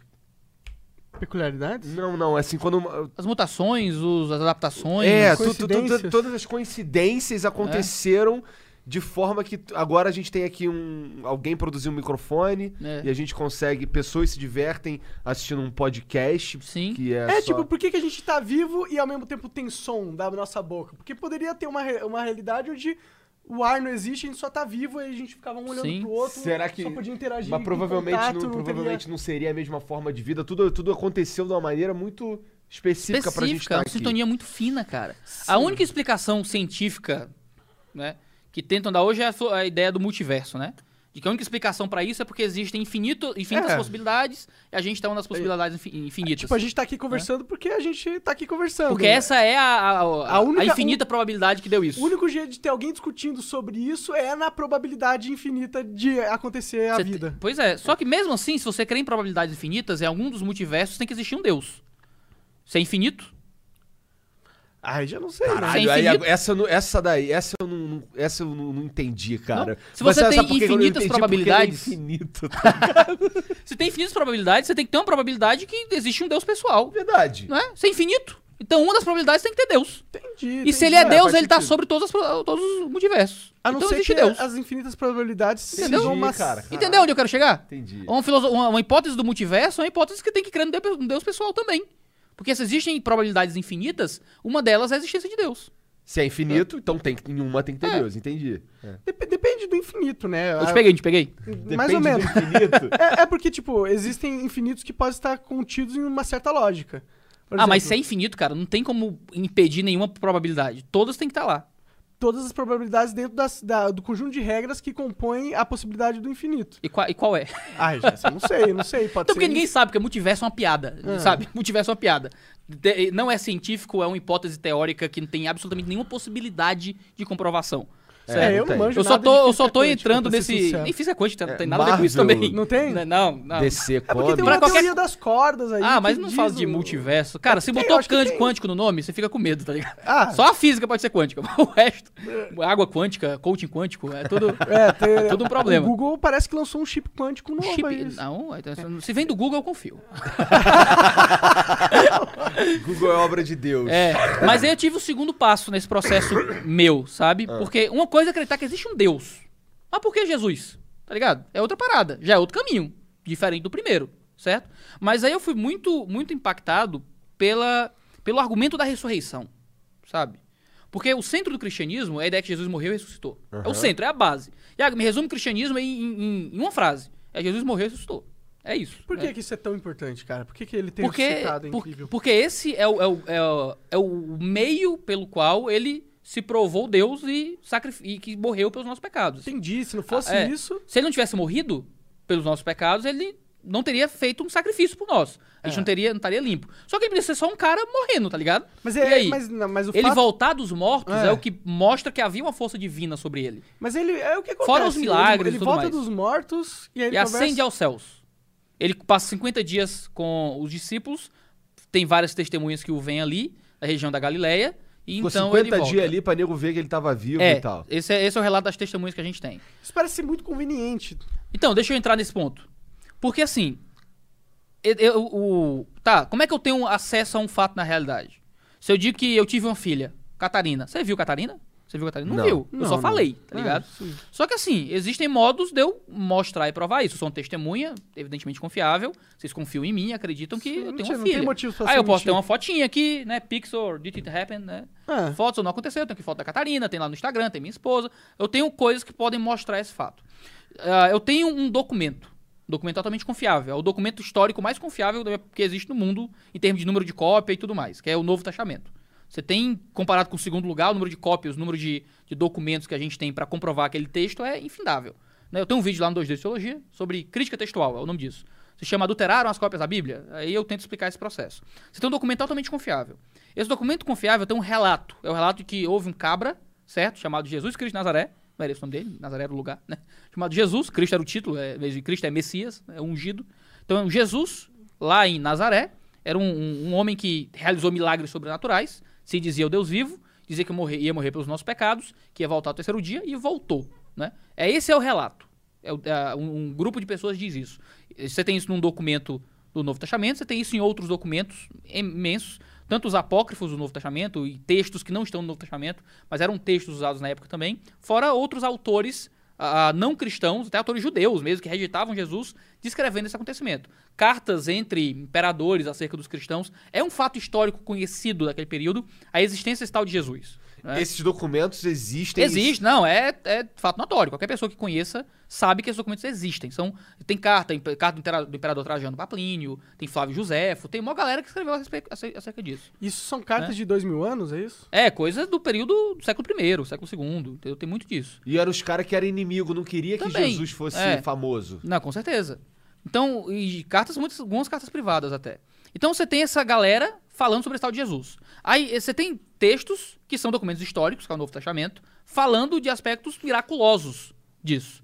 Que esse cara fez milagre, curou morto, ah, curou, curou cego, ressuscitou morto, fez um monte de coisa aí, multiplicou pão e peixe, e morreu na cruz e voltou dos mortos. Certo. Se, se isso é verdade, eu tenho que fazer alguma coisa com isso. Certo? Se eu grito assim, ó, tem uma bomba aqui no Flow. Se você acredita em mim, você vai fazer alguma coisa com isso. Você vai sair correndo. correndo. É, claro, sai derrubar o Igor pra trás. E, né? É, porque sempre assim, você empurra o coleguinha pra poder É, né, dá o zumbi comer rasteira, ele. Morre você. É, morre você. Então você faz alguma coisa com isso. Agora, você pode não confiar em mim como testemunha. Não, o Iago é meio mentiroso, gosta de pregar peça e tal, é meio The Office, assim. Eu não vou acreditar no, no, no Iago, né? Aí você não faz nada com isso, ou você vai averiguar de outras formas. Eu tenho uma testemunha dizendo uma coisa sobrenatural. Um cara disse que era Deus e, teoricamente, provou que era Deus. E que morreu no nosso lugar. Eu tenho que fazer algo com isso, se eu confio nessa testemunha. Ou posso desconfiar da testemunha. Só que as testemunhas do Novo Testamento, cara, era, era incrível, assim, porque eles disseram que viram isso. Não foi uma coisa, foi uma experiência mística de um momento. Eles viveram, conviveram com Jesus, pegaram Jesus, saíram com Jesus, comeram com Jesus ressuscitado. Segundo o relato deles. Né? E eles foram colocados à prova nesse relato. Colocaram. Todos os, os apóstolos do Novo Testamento foram martirizados. Ah, todos foram mortos pela sua fé. O único que não foi morto diretamente foi João, mas ele foi morto exilado numa ilha chamada Sério? Pátimos Ah, que merda, né? Ah, morreu exilado velho, né? Ah, é, é de- é dessa ilha que ele escreve o relato do Apocalipse, por exemplo. E todos eles chegaram no momento da vida deles que algum imperador romano, alguma turba chegou e disse: ou você nega o que você viu, ou você diz que é mentira, ou eu te mato. Se você disser que é mentira, você vive. Mas se você continuar dizendo, a gente mata. E todos eles morreram dizendo que iam continuar assim, certo? Quem morre por uma coisa que não acredita? Ah, eu posso morrer por uma coisa que não é verdade, mas eu tenho que acreditar naquilo. Você pensa num muçulmano porque se explode. Pode ser verdade ou ser mentira, é outra coisa, mas ele acredita naquilo no mínimo. E seu argumento é que ele acredita tanto na mensagem de Jesus que ele acreditava que era importante as pessoas acreditarem que ele reviveu Sim. e por isso ele achava Ele não que a podia vida negar. dele varia isso. Ele não podia negar o que ele viu. Ele não podia, sabe? Se eu, se eu, tô, se eu tô contando uma mentira, se eu quero enganar alguém. Cara, Cara, tipo assim, esse cara aqui ressuscitou, esse cara que é, eu, tipo, acredito que ele é Deus. Eu que não vou falar uma mentira sobre ele. pois é, os caras morreram, assinaram com o Tu próprio acredita, sangue. tipo, tu, Je- Jesus, tu viu que Jesus ressuscitou?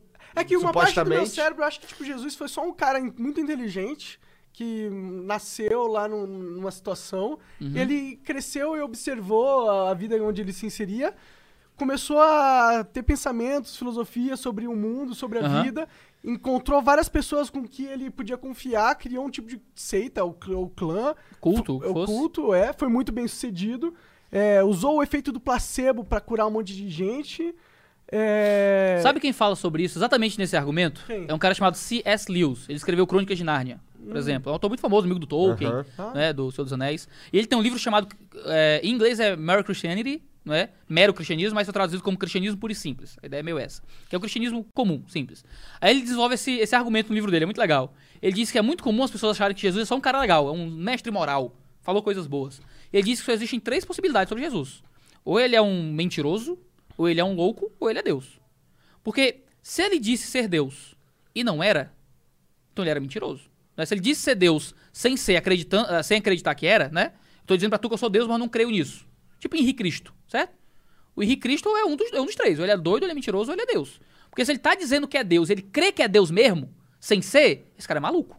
Tá ligado? Ou talvez ele seja um cara inteligente Ou então, que, que ou- desenvolveu uma filosofia na qual ele se entende por Deus, como ele entende todo mundo, e usou nisso pra. Aí eu tô viajando, tô querendo que É, Deus mas seja assim, um mas- mastermind. é, Não, pode seja- até ser, mas assim, não é o, não é o relato que foi desenvolvido ali, entendeu? Ele dizia Ah, que era mas filho do Deus vivo, Tinha vários claramente. re- interesses no relato ser conduzido pra certa Então, coisa. mas né? é a questão. A testemunha é confiável? Eu, não- eu acho relato. que não. Uma testemunha de dois mil anos atrás. Ah, Você crê, sei lá, em Platão, Aristóteles, Sócrates? Eu, eu creio porque é, o que eles falam faz sentido é, filosófico pra qualquer mente. Não pra todo mundo. Tem muita gente que não é platônica, nem aristotélica, nem, nem Mas, mas socrático. ele consegue entender a, né? a sabedoria na- nas, nas- nos exercícios. Sim, dá pra de entender a sabedoria do Novo dele. Testamento também. É, o então, que eu quero dizer, assim, exatamente. no, no- o que eu quero dizer com relação ao argumento do C.S. Lewis é que se Jesus diz que é Deus, acreditava que era Deus e não era, ele é maluco. E você não vai crer que o maluco é o mestre moral. Você não quer, não quer seguir as regras do Henrique Cristo, tá ligado? Pra tua vida. O, tem gente que segue, mas. O, Mas, se não ele, é, mas não é tão grande, é, né? se ele diz que é Deus Agora, imagina se sem ser Cristo- e sabia que era, entendeu? Sabia que não era, aliás, ele diz, eu, sou Deus. Mas ele não é Deus. E sabe que não é Deus, ele é um mentiroso, ele é um mau caráter. Sim. É um mau caráter, Jesus seria um mau caráter. Não ele existe tá mentindo. Uma, uma mentira branca? Você dizer que é Deus morrer numa cruz, é loucura. É, é, é bem a tua loucura. explicação é menos, é menos convincente, eu acho, do, Do que, a eles explicação de que divinos. existe Deus, tá ligado?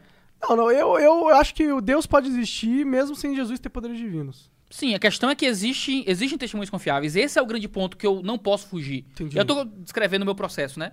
Aí, se você acha convincente ou não, aí eu acho que é. Mas vou- eu tenho testemunhos confiáveis, escrever um documento confiável acerca de um acontecimento na realidade de que Deus encarnou e morreu no nosso lugar e voltou dos mortos. Aham. Esses caras escreveram com o próprio sangue aquilo que eles viram. Há- Havia uma comunidade grande de testemunhas, que Paulo vai dizer isso, existiam mais de 500 testemunhas desse acontecido, e existia uma série de, de textos de pessoas que escreveram sobre isso, que morreram assinaram com sangue acerca disso. Testemu- e as, as explicações outras não parecem convincentes. Foi uma alucinação coletiva, foi, sei lá, droga, tá todo mundo drogado. É, é muito complicado você projetar isso, é um fenômeno hipnótico. Existem muitas Não é? teorias sobre a. Era um ET, sei lá. de- é, existem muitas teorias da- sobre a relação de drogas com religião. Sim, existe, De- né? diz- o de- Santo Daime, né? é, dizem que Moisés, o Burning Bush, na verdade era. Era uma erva? É, ou não uma erva, ou alguma, algum, alguma Mas fumaça você tem que, ter com uma, poder uma- psicodélico. Você tem que ter uma interpretação metafórica completamente alegórica do, do que tá escrito. Existem, existem certas imagens é, canônicas da, da- do cristianismo que representam cogumelos, por exemplo. Que a- existe, existe uma Isso é nova pra dessa. Tem- se pesquisar vai encontrar, não tô, não tô Cogumelo? inventando não. Isso é nova, eu quero ver. É, que é o formato de um cogumelo, do psi- psilocibina. Cadê o fact, cadê o fact check? O a galera que checa os fatos aí. É, Joga lá no, na lupa. Lupa.com. Como É, que faças. co- como é que é a parada? O... Não, não, não desenvolve esse negócio, não. não dá corda pra ele, não. Caraca, essa daí. Não, mas é, eles, eles têm é, exemplos de, de, de livros sagrados ou imagens sagradas que tem. Que se você, você pode interpretar Cogumelo. aquilo como sendo. Ah, é um desenho que pode parecer um cogumelo. É, é, é porque o eu quero ver, é você vai ter que me mandar isso aí no Twitter depois. Tá bom, eu vou, vou buscar e te mando. Eu vi Sim. no Joe Rogan essa porra. Ah, quero ver. Mas assim, como é, que, como é que eu lido com isso? Entendeu? Como é que eu lido com esse fato na realidade? Alguém gritou, alguém gritou bomba no teatro. Eu tenho que fazer alguma coisa com isso, certo? Ou eu descreio na testemunha, ou eu saio correndo. Eu, eu crio na testemunha. Me parece confiável. É, a- as outras explicações parecem muito menos prováveis. A ideia de que Deus apareceu, morreu e ressuscitou é um negócio que eu não consigo negar. E se eu tento ler os críticos disso, eu não sou convencido como algo mais racional e mais coerente intelectualmente. Então, esse foi o meu processo de sair da descrença para crença.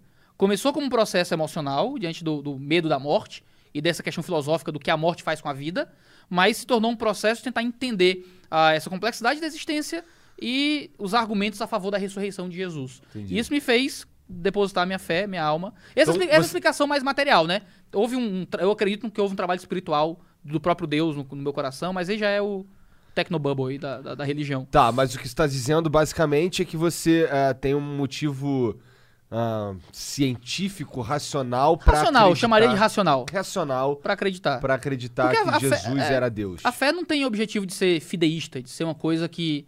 Eh, tem uma frase piadoca de igreja, né? Ah. Que Jesus morreu pelos seus peca para pagar os seus pecados, não para pagar a sua inteligência. Né? A ideia não é que a fé tem que ser necessariamente uma coisa, uma crença sem, sem comprovação, ou sem, Sem crítica. é, sem crítica, ou sem evidência, ou algo parecido. Eu acredito que a, a hipótese Deus é a melhor explicação para muitas questões da, da realidade. Assim, se eu vejo, se eu vejo ao olhar para a criação, eu imagino o Criador. Né? Eu não consigo olhar para a complexidade do universo e não achar uma resposta imaterial. Qual é o problema? É que não é uma resposta científica, não tem como provar em laboratório. E a gente é muito viciado em achar que o conhecimento só é real se ele for científico. Quando isso não, a gente não vive a vida assim. Né? Você, acredita, sua você acredita, presumo que sua esposa lhe ama, e você baseia a sua vida com base numa crença que você não tem como provar em laboratório. Você acredita em dados de mercado, de preço, de escassez, é um dado de mercado sobre, a- sobre o qual você toma decisões e não um dado testável em laboratório. É testar esse dado em laboratório é tentar criar um tipo de comunismo e planejamento econômico. Eu, eu acredito em um conhecimento religioso que não é comprovável em laboratório. A hipótese de Deus não vai ter como ser comprovada em laboratório. Mas nem todo conhecimento útil é um conhecimento comprovável em laboratório. É? Eu acho que é uma hipótese altamente sofisticada, até para as complexidades da existência. Eu acho que, claro que a ciência não pode olhar só para essa hipótese em nível laboratorial, mas ela poderia poder olhar para essa hipótese em nível de filosofia da ciência, né? De que pode existir alguma coisa transcendental que fez isso aqui. Olha, é- é- é- tem- existe um argumento muito forte que a religião e a crença em Deus é algo que pro- pro- propelou a humanidade de uma forma absurda. Propelou? É, É, misturou português com inglês aí agora, cara. é, Ah, Tá é, falando eu- catapultou, Ah, impulsionou. entendi. de- ah, isso. Não, eu fiquei me sentindo aqui pessoa sem vocabulário. Ah, propelou, o que é isso? Não, é que eu já tô acostumado com o Monark, Ah, então... Não, eu já ia, eu já ia me humilhar aqui e dizer, pô, cara, eu não conheço essa palavra. É que ela não existe. ok. É, mas eu acho que, tipo, se a gente for para pensar, o Homem Sapiens Sapiens, né, que é nosso código genético atual, tá aí há 100 mil anos, pelo menos, né? E foi nos últimos anos que- onde a, a religião se desenvolveu que a gente teve uma desenvoltura da tecnologia também. Inclusive, uma, uma discussão que eu tive com meu pai recentemente, que ele tá falando que a ciência não precisa, de, não precisa da religião pra existir. E eu tava falando que, mano, sem a religião, a ciência nunca teria se desenvolvido tanto quanto ela se desenvolveu hoje. E Ah, a- falei, a, ciência nasceu dentro do contexto religioso. As universidades foram criadas no contexto religioso. explica, explica né? pra todo mundo o porquê. Porque eu entendo isso também, É. mas eu, eu talvez eu, na, na conversa com meu pai eu não tinha conhecimento histórico. Pai do Monark, escuta aqui. Cara, assim, porque você precisa de certos pressupostos para fazer ciência. Um dos grandes pressupostos que foram usados para fazer ciência era a ideia de que existia ordem no universo. Que o universo poderia ser compreendido em termos de padrões, de ordens, de leis. E isso veio diretamente da ideia de um Deus pessoal que criou tudo. Né? Por que, é que não é um caos maluco? Por que, é que não tá voando gelatina? Aqueles mundo doido do Rick Mori, tá ligado? Sim. Por que, é que tem ordem nas coisas? Porque houve um ser pessoal que criou tudo de uma forma ordeira. Ah, por isso que a ciência nasceu nos monastérios. A ciência nasceu com padres, com bispos, com monges, tentando estudar a criação de Deus, como algo que Deus fez. Até na alquimia também, né? Sim, havia um processo religioso às vezes envolvido. Ah, as universidades nasceram nesse processo. As universidades eram ambientes para estudar teologia e outras ciências também, com base no mesmo pensamento religioso. A teologia era chamada de a rainha das ciências, para você ver. Né? Era- havia um processo de, de impulso religioso de ler o mundo de Deus. O que aconteceu? Houve uma- o que a gente chama de secularização. Né? Houve um processo de dessacralização das coisas ao longo do mundo contemporâneo. E a ciência começou a tentar aproveitar, se aproveitar do que provém da religião, rejeitando a religião. O que eu quero dizer com isso? A ciência continua tentando funcionar com a ideia de que existe uma ordem no universo, mas recusando a ideia de que existe essa ordem porque Deus criou Deus isso. existe. Então você não pode usar a hipótese Deus para nada. Se você vai escrever um paper, você tenta defender design inteligente ou algo parecido, isso é execrado. Você pode defender panspermia. Sabe o que é isso? Não. É a ideia de que ETs vieram e geraram a vida. Você pode defender isso. Você tem espaço acadêmico. Se você disser que foi um ser pessoal, você não tem espaço acadêmico, é religião, certo? Tem Mas um por que, que Deus não pode ser um, um Um ET? ET? É. É, a gente poderia muito bem ser apenas uma espécie. Tipo, existe uma outra raça avançada. é isso que eu tô querendo universo. dizer. Existe panspermia, mas eu- a galera Tá, prefere acreditar em ET do que em Deus, tá ligado? Porque Entendi. é muito humilhante acreditar em Deus. Porque o ET, você não tem que fazer nada quanto a isso. Ele tá lá. Agora, se, Mas se- quem criou o ET se existe não é Deus. nenhuma resposta, né? É, creio. O, da- o- sabe o Richard Dawkins, o fam- famoso Sim, ateu, sim. né? Tem um documentário chamado Expelled, No Intelligence Allowed, que é tipo, demitido, não é permitido pensar. Ah, que é um cara que faz uma pesquisa com gente que foi demitido de contextos acadêmicos por causa de religião privada ou de hipóteses de Deus e coisas assim. E no final ele entrevista o Richard Dawkins. E o Dawkins diz claramente: não estou disposto a aceitar Deus como hipótese para a origem da vida. Mas na mesma entrevista ele assume a possibilidade de uma raça alienígena superior ter gerado a vida aqui. Porque existem certos traços de design, sabe? Mas fica assim, cara, qual é a tua, velho? Por, que, por que, que a hipótese de Deus é tão horrorosa, certo? E às vezes eu fico pensando, cara, o problema é moral. Se eu chego aqui, né, sei lá, eu digo que não. Quem fez esse prédio aqui? Ah, ninguém fez esse prédio aqui, não. Não existe a pessoa que fez esse prédio. Eu vou achar que tem um problema moral com o arquiteto. Tu brigou com o engenheiro, sei lá, É. pra tu dizer que não existe.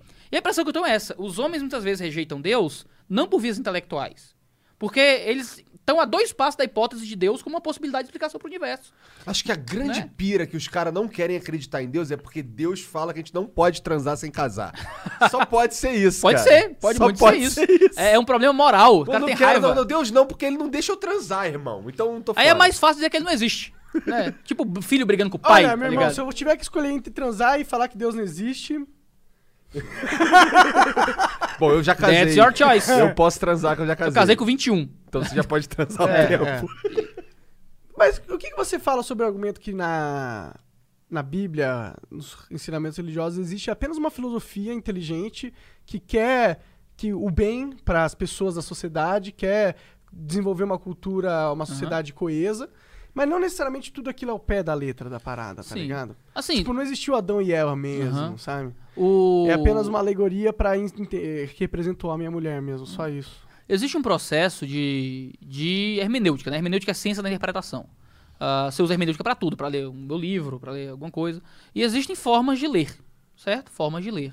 Se você vai pegar meu livro aqui, você vai abrir aqui e você vai ler que o mendigo não tem relógio. Certo? O mendigo não pergunta as horas. É, tá aqui, certo? E o que é que você vai interpretar com isso? O que eu tô falando, na verdade, é que o mendigo tem um- uma questão existencial e, na verdade, o relógio representa o vazio da alma.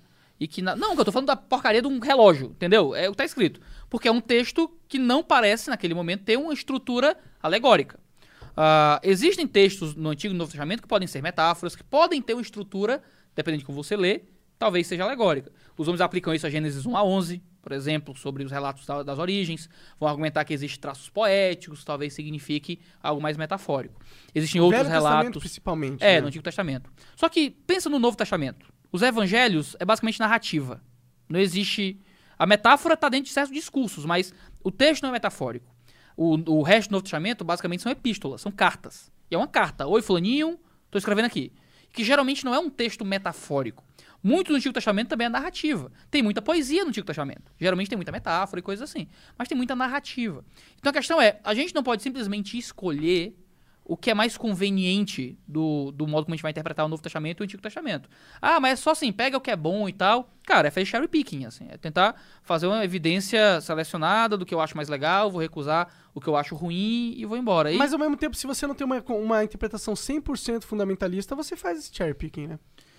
Cara, não, não necessariamente. É conseguir entender no texto o, o- qual é o próprio sentido que o texto quer dar pra ele mesmo. Porque o texto é um, é um Mas isso é uma fonte de significado. sua, né? Você não sabe realmente o que o texto quer, de Ah, verdade. essa é a sua também. Mas, mas é. Tem um, tem um- o Sheldon, tem um episódio do Big Bang Theory, Ah. que, que é muito legal. O Sheldon, a mãe, tá o Sheldon tá brincando com a mãe, que é criacionista, ferrenha e tal. Aí ela diz, ah, o fulano de tal é criacionista. Ela diz, ah, todo mundo tem direito à sua opinião, à própria opinião. Ela diz, mas mãe, opinião, é, evolução não é uma opinião, é um fato. Ela responde, e essa é a sua opinião. no fim das contas, toda existência é opinião. Assim, se você tem uma visão de alguma coisa, é tudo opinião.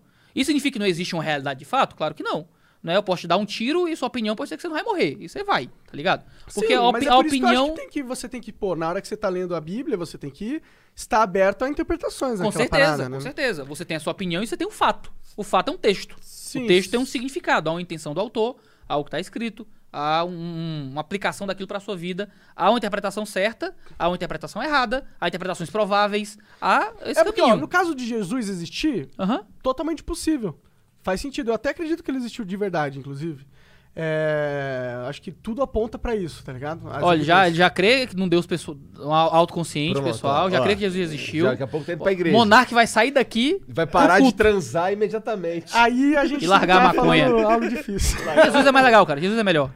Vem, vem, é, Tá, eu acredito em você. tudo bem. Então, ei, aproveitando já que tu falou, pô, Jesus é mais legal Entrou do em que sexo, transar. a coisa fica louca. Jesus Vai. é mais legal do que transar, Jesus é mais legal do que maconha, por exemplo.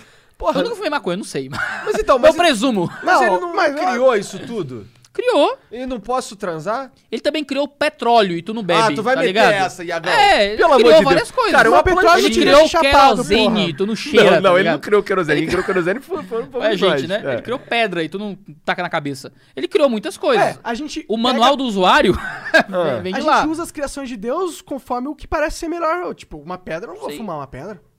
Deve ser mal, né? É, Mas eu vou usá-la pra fazer, construir uma casa. mas eu vou sim, cons- é, né? Agora, Mas- uma planta medicinal que está com a humanidade do- do- há mais de 5 mil anos. Ó, É, é, sabia fóssil de, fóssil de dinossauro também. Não, não, não. Mas você sabia disso? Que a, a maconha e o ópio também, eu não gosto Sim, de ópio. É, eles eles estão na cultura... Opioides são excelentes pra controle da dor. É. Usam, usam muitos remédios. Morfina é opioide, essas Sim. coisas assim. Então, eles estão Oxicodona é eles opioide. estão ao- na cultura humana há muito tempo. Tipo, há muitos anos a gente planta e, e- e faz agricultura e modifica há muitos anos, entendeu? É, tipo, nós fomos os primeiros seres humanos a falar, olha, maconha, vou fumar, tá ligado?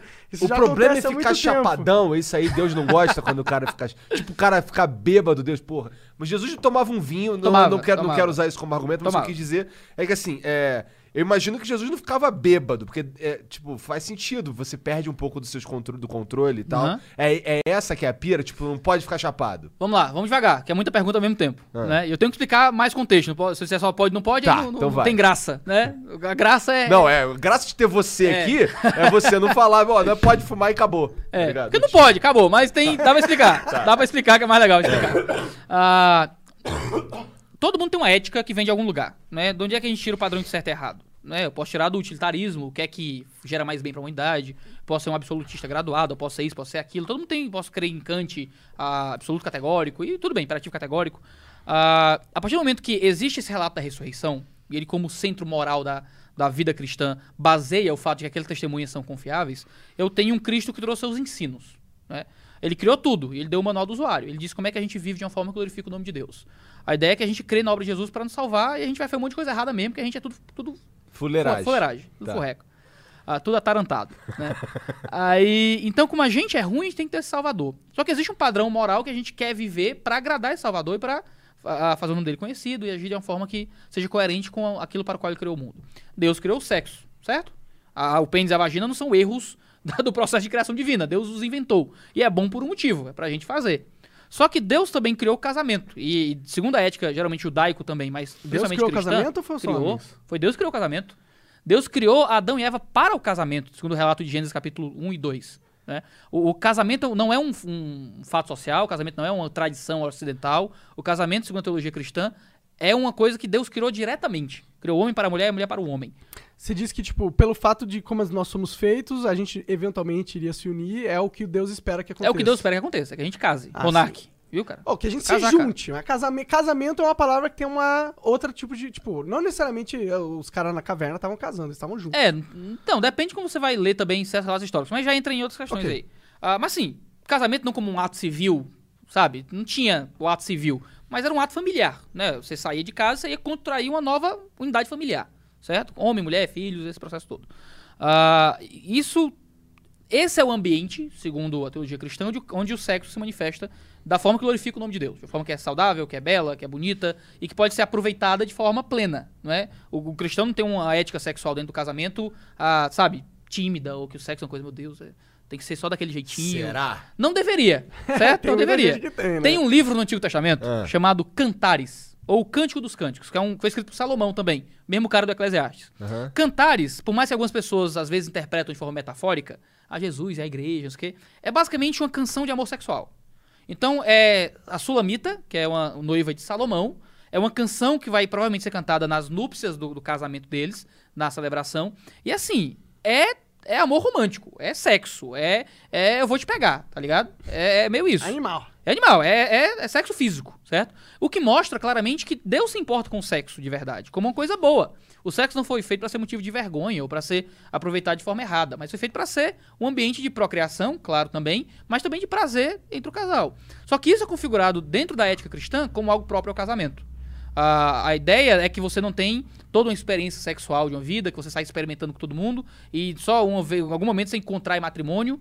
ah, e algo assim. E também tem outras configurações de relacionamento, relacionamento aberto, gente que Mas pode ficar você qualquer um. que talvez pra psicologia da pessoa seja melhor ela fazer sexo com um monte de gente e descobrir o que, que ela gosta antes de se comprometer com uma pessoa pro resto da vida dela. Pra seja- 2019. psicologia? Não 2019. sei. Aí eu preciso ler paper de psicólogo, eu não tenho certeza. É, mas não, não, é, penso assim, de, de- é, pô, sei- não sei meio- dizer. meio raço matemática, tá ligado? Você tem, por exemplo, tem muita gente que casa com a primeira pessoa que encontra, se Sim. fode, vive uma vida infeliz do caralho, porque depois tem filho. Eu não devia casar com a primeira pessoa que encontra. Vamos começar assim, sim. Primeira É. pessoa que encontra, falando sexualmente, é isso? É, tem gente que tem, tem gente que pensa, tipo, tem gente que às vezes casa com a pessoa só pra poder casar, porque ela acredita. Só pra poder ter sexo, é isso? É, é, exato. É exato. horroroso. Isso A pessoa- acontece. Felizmente acontece. Uma É, cultura de medo e coisas assim. inclusive. Eu casei virgem com 21 anos, certo? Eu só transei com uma pessoa a minha vida inteira. Graças a Deus. Espero me manter assim. Não, certo? eu- eu também E espero. espero que minha esposa não morra pra eu ter que achar outra mulher. Isso é uma, uma droga cavalar, assim. Espero. Eu tô com a Isa desde meus 15 anos. Caralho. Né? Eu tô com 27. Então a gente tá junto aqui há Não, 12 o que me anos. impressiona é que você ficou do 15 aos 21 sem transar. É isso que Fiquei, me impressiona. fiquei. Impressionante? É, Foi muito difícil. realmente impressionante. acredita em Deus. É. Foi, foi, não foi fácil, Ninguém não. pode confesso. é, duvidar da fé do Iago. Pode, não? não, mas não é por mérito, não. Eu... Aí você pode achar que é, mas eu acredito num poder sobrenatural, tá ligado? Que, que nos mantém e nos ajuda. Também não sem percalço no caminho, eu era adolescente, fez um monte de merda também. Mas, eh, graças a Deus, Jesus, Jesus é poderoso, não é pelos nossos méritos. Né? Ele pode perdoar a gente, Igor. Certo? Há perdão da parte de Jesus para as cagadas que a gente faz com a nossa Porque, vida. então isso é uma, isso é uma outra parada que eu fico pensando aqui. Pera, eu tenho que responder uma pergunta por vez, senão eu me perco é, é completamente. porque- é porque eu não tô falou- no pânico. Tu falou lance de perdão, eu fico, É. puta. Mas, cara, é que assim, eu, eu- como é que eu vou pedir perdão um troço que eu nem acho que tá errado? Ah, não, mas aí Mas esse bem, é o processo mas- da conversão. mas vai lá, continua. O arrependimento é isso. É mudar. Arrependimento no grego é metanoia. Noia, é, noia não é da maconha. Noia vem de nous, certo? Vem de mente. Nous, né? Mente. Meta é tipo mudança de, de direção. Então, metanoia é uma mudança de mente. Você pensava de um jeito, tua cabeça mudou, compadre. Agora tu tá pensando de outro jeito. Eu não me arrependia, pra mim era tranquilo. Depois eu disse, vixe, cara, eu, eu acho que eu fiz coisas erradas na minha vida. Entendeu? Eu não deveria ter me Entendi. comportado assim. O arrependimento é isso, é mudar a tua compreensão sobre o teu próprio comportamento e coisas assim. Ah, o arrependimento vem junto da fé, né? A fé é a, a confiança mais positiva. Não é só o fato negativo, ih, eu fiz porcaria. Cara, a gente vai ter que fazer um outro, um outro flow, com certeza. O que que tu Ah, não, tava falando antes eu que eu não nem lembro? Meu Deus, eu tava falando do que, Jesus? Me ajuda, Jeová. Desculpa te Ele tá falando, ele tá falando cara. sobre ética sexual, né? É, é sobre verdade. esse processo de que a- a- essa parte psicológica também e tal. Eu nem É, sei. é, na verdade é É. isso. Você ia explicar, tipo, qual foi a sua experiência tendo casado. Ah, sim, eu casei. Cara, pra mim, a minha experiência pessoal foi maravilhosa, cara. Porque assim, foi uma droga não transar adolescente, tá ligado? Porque eu queria muito transar. Tá doido? Quem é que não quer transar adolescente? E eu poderia fazê-lo. Eu tinha uma namorada. Muito linda. Só fica mais linda todo dia. Isa, né? qual é, meu, qual, é o meu? Esse aqui. É, Isa. Certo? A minha esposa é maravilhosa. A mulher, a mulher linda. Ah, ele linda. tava falando isso antes de estar ao vivo também, então é verdadeiro. Então, eu posso ter falado antes só pra poder você me corroborar agora. Então tu é muito inteligente. né? ou é verdade ou é psicopatia. É. Então, o, o- Cara, só que assim, a gente sempre se comporta com base nos nossos valores éticos e morais. Se eu acreditasse no utilitarismo, eu ia pensar no que é que gera mais bem-estar, certo? Eu acreditava que eu acredito no relato da ressurreição, então eu acredito na ética de Jesus. Eu acredito no que ele disse que o nome dele vai ser mais glorificado, que eu vou viver uma vida mais correta com ele, se eu guardar isso para o momento em que ele que ele preparou para isso. E cara, só fazer sexo com uma pessoa a minha vida inteira é, é uma coisa incrível para mim. Eu não tenho comparação, eu não tenho outras experiências passadas, eu não tenho memórias de outras pessoas, eu só tenho a Isa, tá ligado? E isso é maravilhoso pra mim. A Isa também casou virgem, né? Com a mulher é mais fácil atestado que com o homem, porque tem todo o processo de perda de virgindade, né? Então, então assim, é, é maravilhoso a gente poder ter vivido uma vida de entrega única, de exclusividade, tá ligado? E isso gera um tipo de intimidade, um tipo de relacionamento, de entrega, de confiança, que provavelmente seria mais difícil se ambos tivéssemos todo um histórico sexual passado que e trazer essa carga toda pra dentro do relacionamento. Ah, isso impede o casamento ser feliz, próspero, o que for? Não, não tô dizendo isso. Eu tô dizendo que a experiência psicológica, que foi o ponto que você colocou, cara, pra mim foi muito melhor, assim. Né? Então eu acredito que a gente se adapta psicologicamente ao tipo de, de compreensão de mundo que a gente tem. Se eu tenho uma compreensão de mundo que crê que esse é o certo, vai ser psicologicamente pior pra mim sair transando por aí. Entendeu? Vai ser Sim, uma experiência tátil mais agradável. Total. Mas, eu total. não, mas psicologicamente aquilo vai ser muito mais deletério pra mim. Agora, se eu tenho uma visão de mundo vive e deixa viver, Deus não existe, não presta contas a ninguém, aí não, aí você faz o que você quiser, a consciência nem pesa. Agora, se eu tô dentro de um padrão ético cristão, cara, eu vou tentar ser coerente com esse padrão ético. Eu tentei ser coerente. Falho diversas vezes. Nesse ponto específico, graças a Deus, eu consegui entrar nisso e não me arrependo. Não me arrependo. Queria ter sido mais puro sexualmente do que fui. Não menos, né? Porque foi, foi maravilhoso Como meu casamento ter sido ganha. mais puro? Você Aí eu vou ter que confessar. é? Vou ter que confessar muitos pecados aqui. Ah, agora, agora, agora eu entendi bem, né? É, eu vou ter que falar as besteiras que eu né? Os pastores que ficam lá na frente, lá, o menorzinho que fica na punheta aí, ó, não pode não.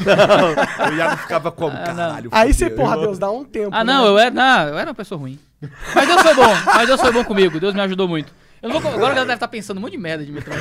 Mas não, mas não, não é, não é tudo isso também não. Ah, mano, você é um ser Mas sim, humano. mas eu sou um ser humano falho, eu, sou, eu por- tenho um por pecado. mais- Cara, é muito estranho. Você falou esse negócio dos pastores que ficam acusando e tudo mais. Cara, é muito estranho você ter uma comunidade religiosa em que as, lider- as pessoas não confessam pecado, tá ligado? As pessoas não apresentam fraquezas, que não há espaço pra vulnerabilidade. E mesmo nas lideranças. Cara, tem epidemia de pastor se matando, por exemplo, suicídio pastoral, Sério? essas coisas. E É, uma pessoa porque os se cara fica- confessar deve ser libertador, Cara, cara. o catolicismo tá muito na frente do protestantismo nisso. De você ter o confessionário, poder contar, falar, abrir. Muitas igrejas não têm cultura de comunidade. De você poder sentar com os brothers da igreja e dizer, velho, ó, tô errando nisso, tô falhando nisso aqui, tô fazendo isso, e não quero, e a galera se ajudar, orar, se acolher, entendeu? Tentar melhorar uns aos outros com amor e com graça. Não é aquela cultura do, sabe, do dedo na, na cara. É a cultura do- da, da, da irmandade, porque hoje o cara tá com dificuldade no área, eu posso ser eu amanhã, ou sou eu agora, e tá todo mundo lutando contra tanta coisa. Mesmo na liderança. Eu, eu, eu não sou o, sabe, o ser intocável na minha igreja.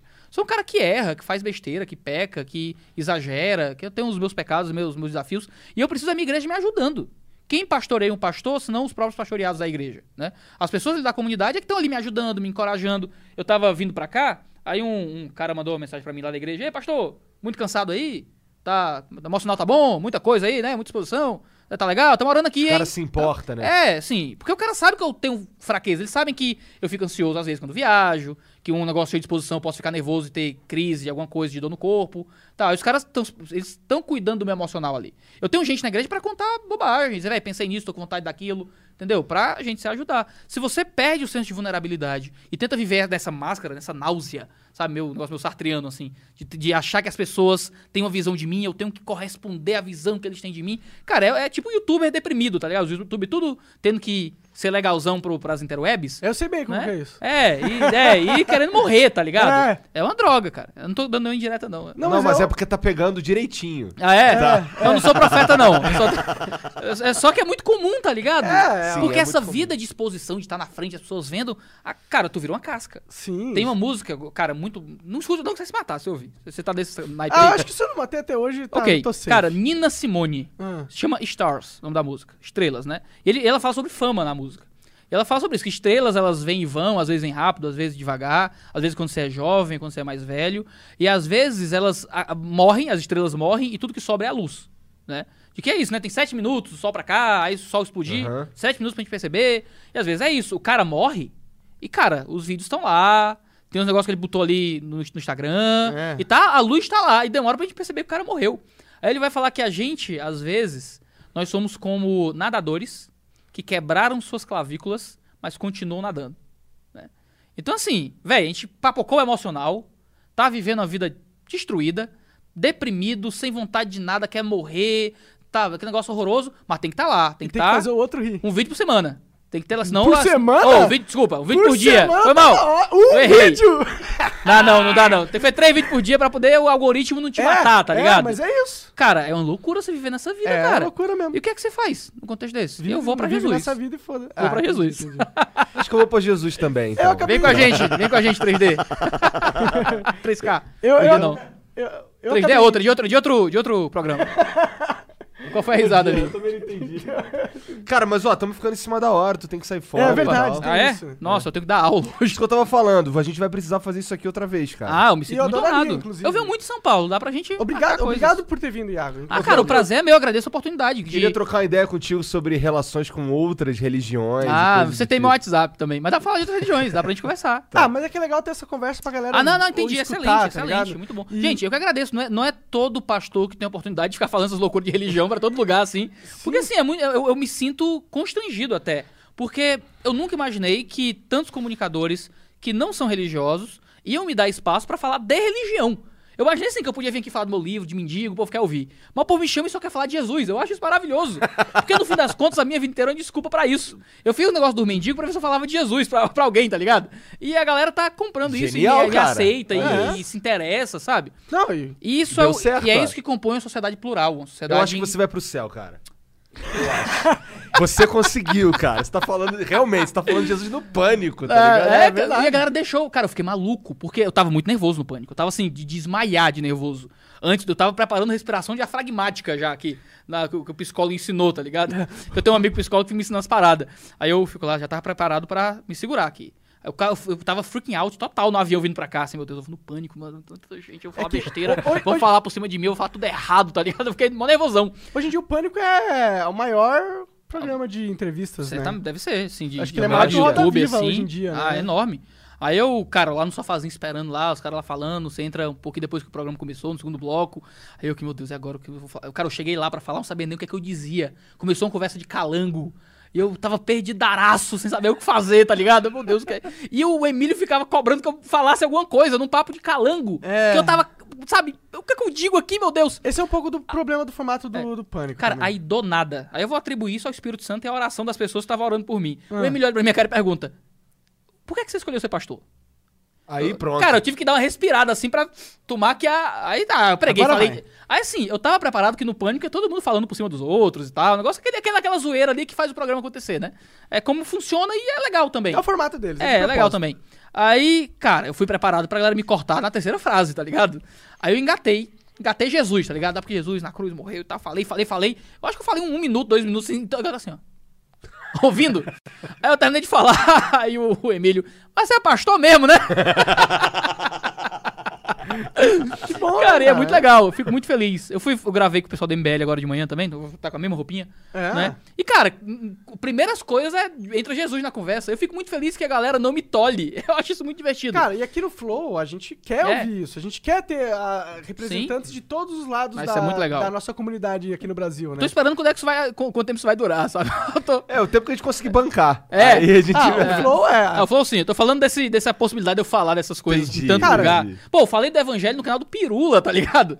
É, Eu acho que vai continuar, é eu acho que a legal. tendência é essa. Isso é muito legal, porque existem muitas pessoas comprometidas em uma sociedade plural, tolerante, em que o, o poder do convencimento é mais importante que da imposição. E é isso que eu acredito. Sim, Sim. cara, isso é, isso é, é como é- devia ser, né? Né? Esse é o ideal. Exatamente. opinião. Excelente. Mas, Iago, muito obrigado mais uma Igor, vez. cara, brigadão. moral. Monark. Valeu, Eu não, falei, eu não falei em tela, eu acho, mas vim conhecer o Monark é tipo pra mim conhecer, tipo Xuxa, tá ligado? no, no mínimo uma Paquita, sabe? Assim, porque assim, A eu Xuxa conhe- feia pra caralho. acompanho, acompanho o cara há muito tempo. Não, é um cara bem aparentado. Ele Obrigado. tava, tava contando a história aí da- do- dos canais É, do Leon. eu do acompanhava há Monark, muito tempo, via o. Monark, é um... Viu ó, ele reporta. né, não, eu sou, eu sou fã do Leão há muito tempo. O Leão nunca deu, me deu muita, muita moral, assim, porque eu nunca tive contato com ele. Ah. Mas assim, eu tô cerceando o Leão. Assim, sabe? É. tipo um psicopata, tá Te ligado? passo o cotado da Nilce. Não, eu, te- o Danilo eu tenho. Ah, Danilson, mas eu não ninguém fico. tem o cotado do Leão. Ninguém- Não, imagina, imagina. É, não, eu tô é, falando é, isso. não, é porque ele não usa o WhatsApp. Não, ok. Assim, de verdade. Ele tá certo, ele tá certo. Eu acho não, eu acho que ele tá bem maluco. Ah, não, não, eu queria, eu pessoas. queria poder não ter celular. Eu queria poder ter uma câmera fotográfica no bolso e acabou. Mas assim, cara, de todo mundo de internet, assim, eu, eu, eu não. Acho, eu, eu passo pelas bandas que eu sou fã no aeroporto e não paro pra bater foto. Eu sou meio lesado, assim. Mas, cara, o Leon e o pessoal do Jovem Nerd. Eu, eu seria tietezinho assim, ó. Cheerleader assim, ó. Ó, fica a galera. dica co- Nerdcast, pô. Ah, Nerdcast não, Teologia. eita. Mas, cara, eu acompanho esses caras assim, ó, há anos. É a é a única coisa que eu acompanho no YouTube. Aí, assim, tem, sabe aquele negócio meio emocional, assim, de encontrar a Xuxa nos lugares? O Leon, o pessoal do Jovem Nerd, é minha Xuxa, tá ligado? É Ah, meio assim. Que massa. Se eu visse a Xuxa, eu me importaria menos. Porque eu encontrasse esse pessoal.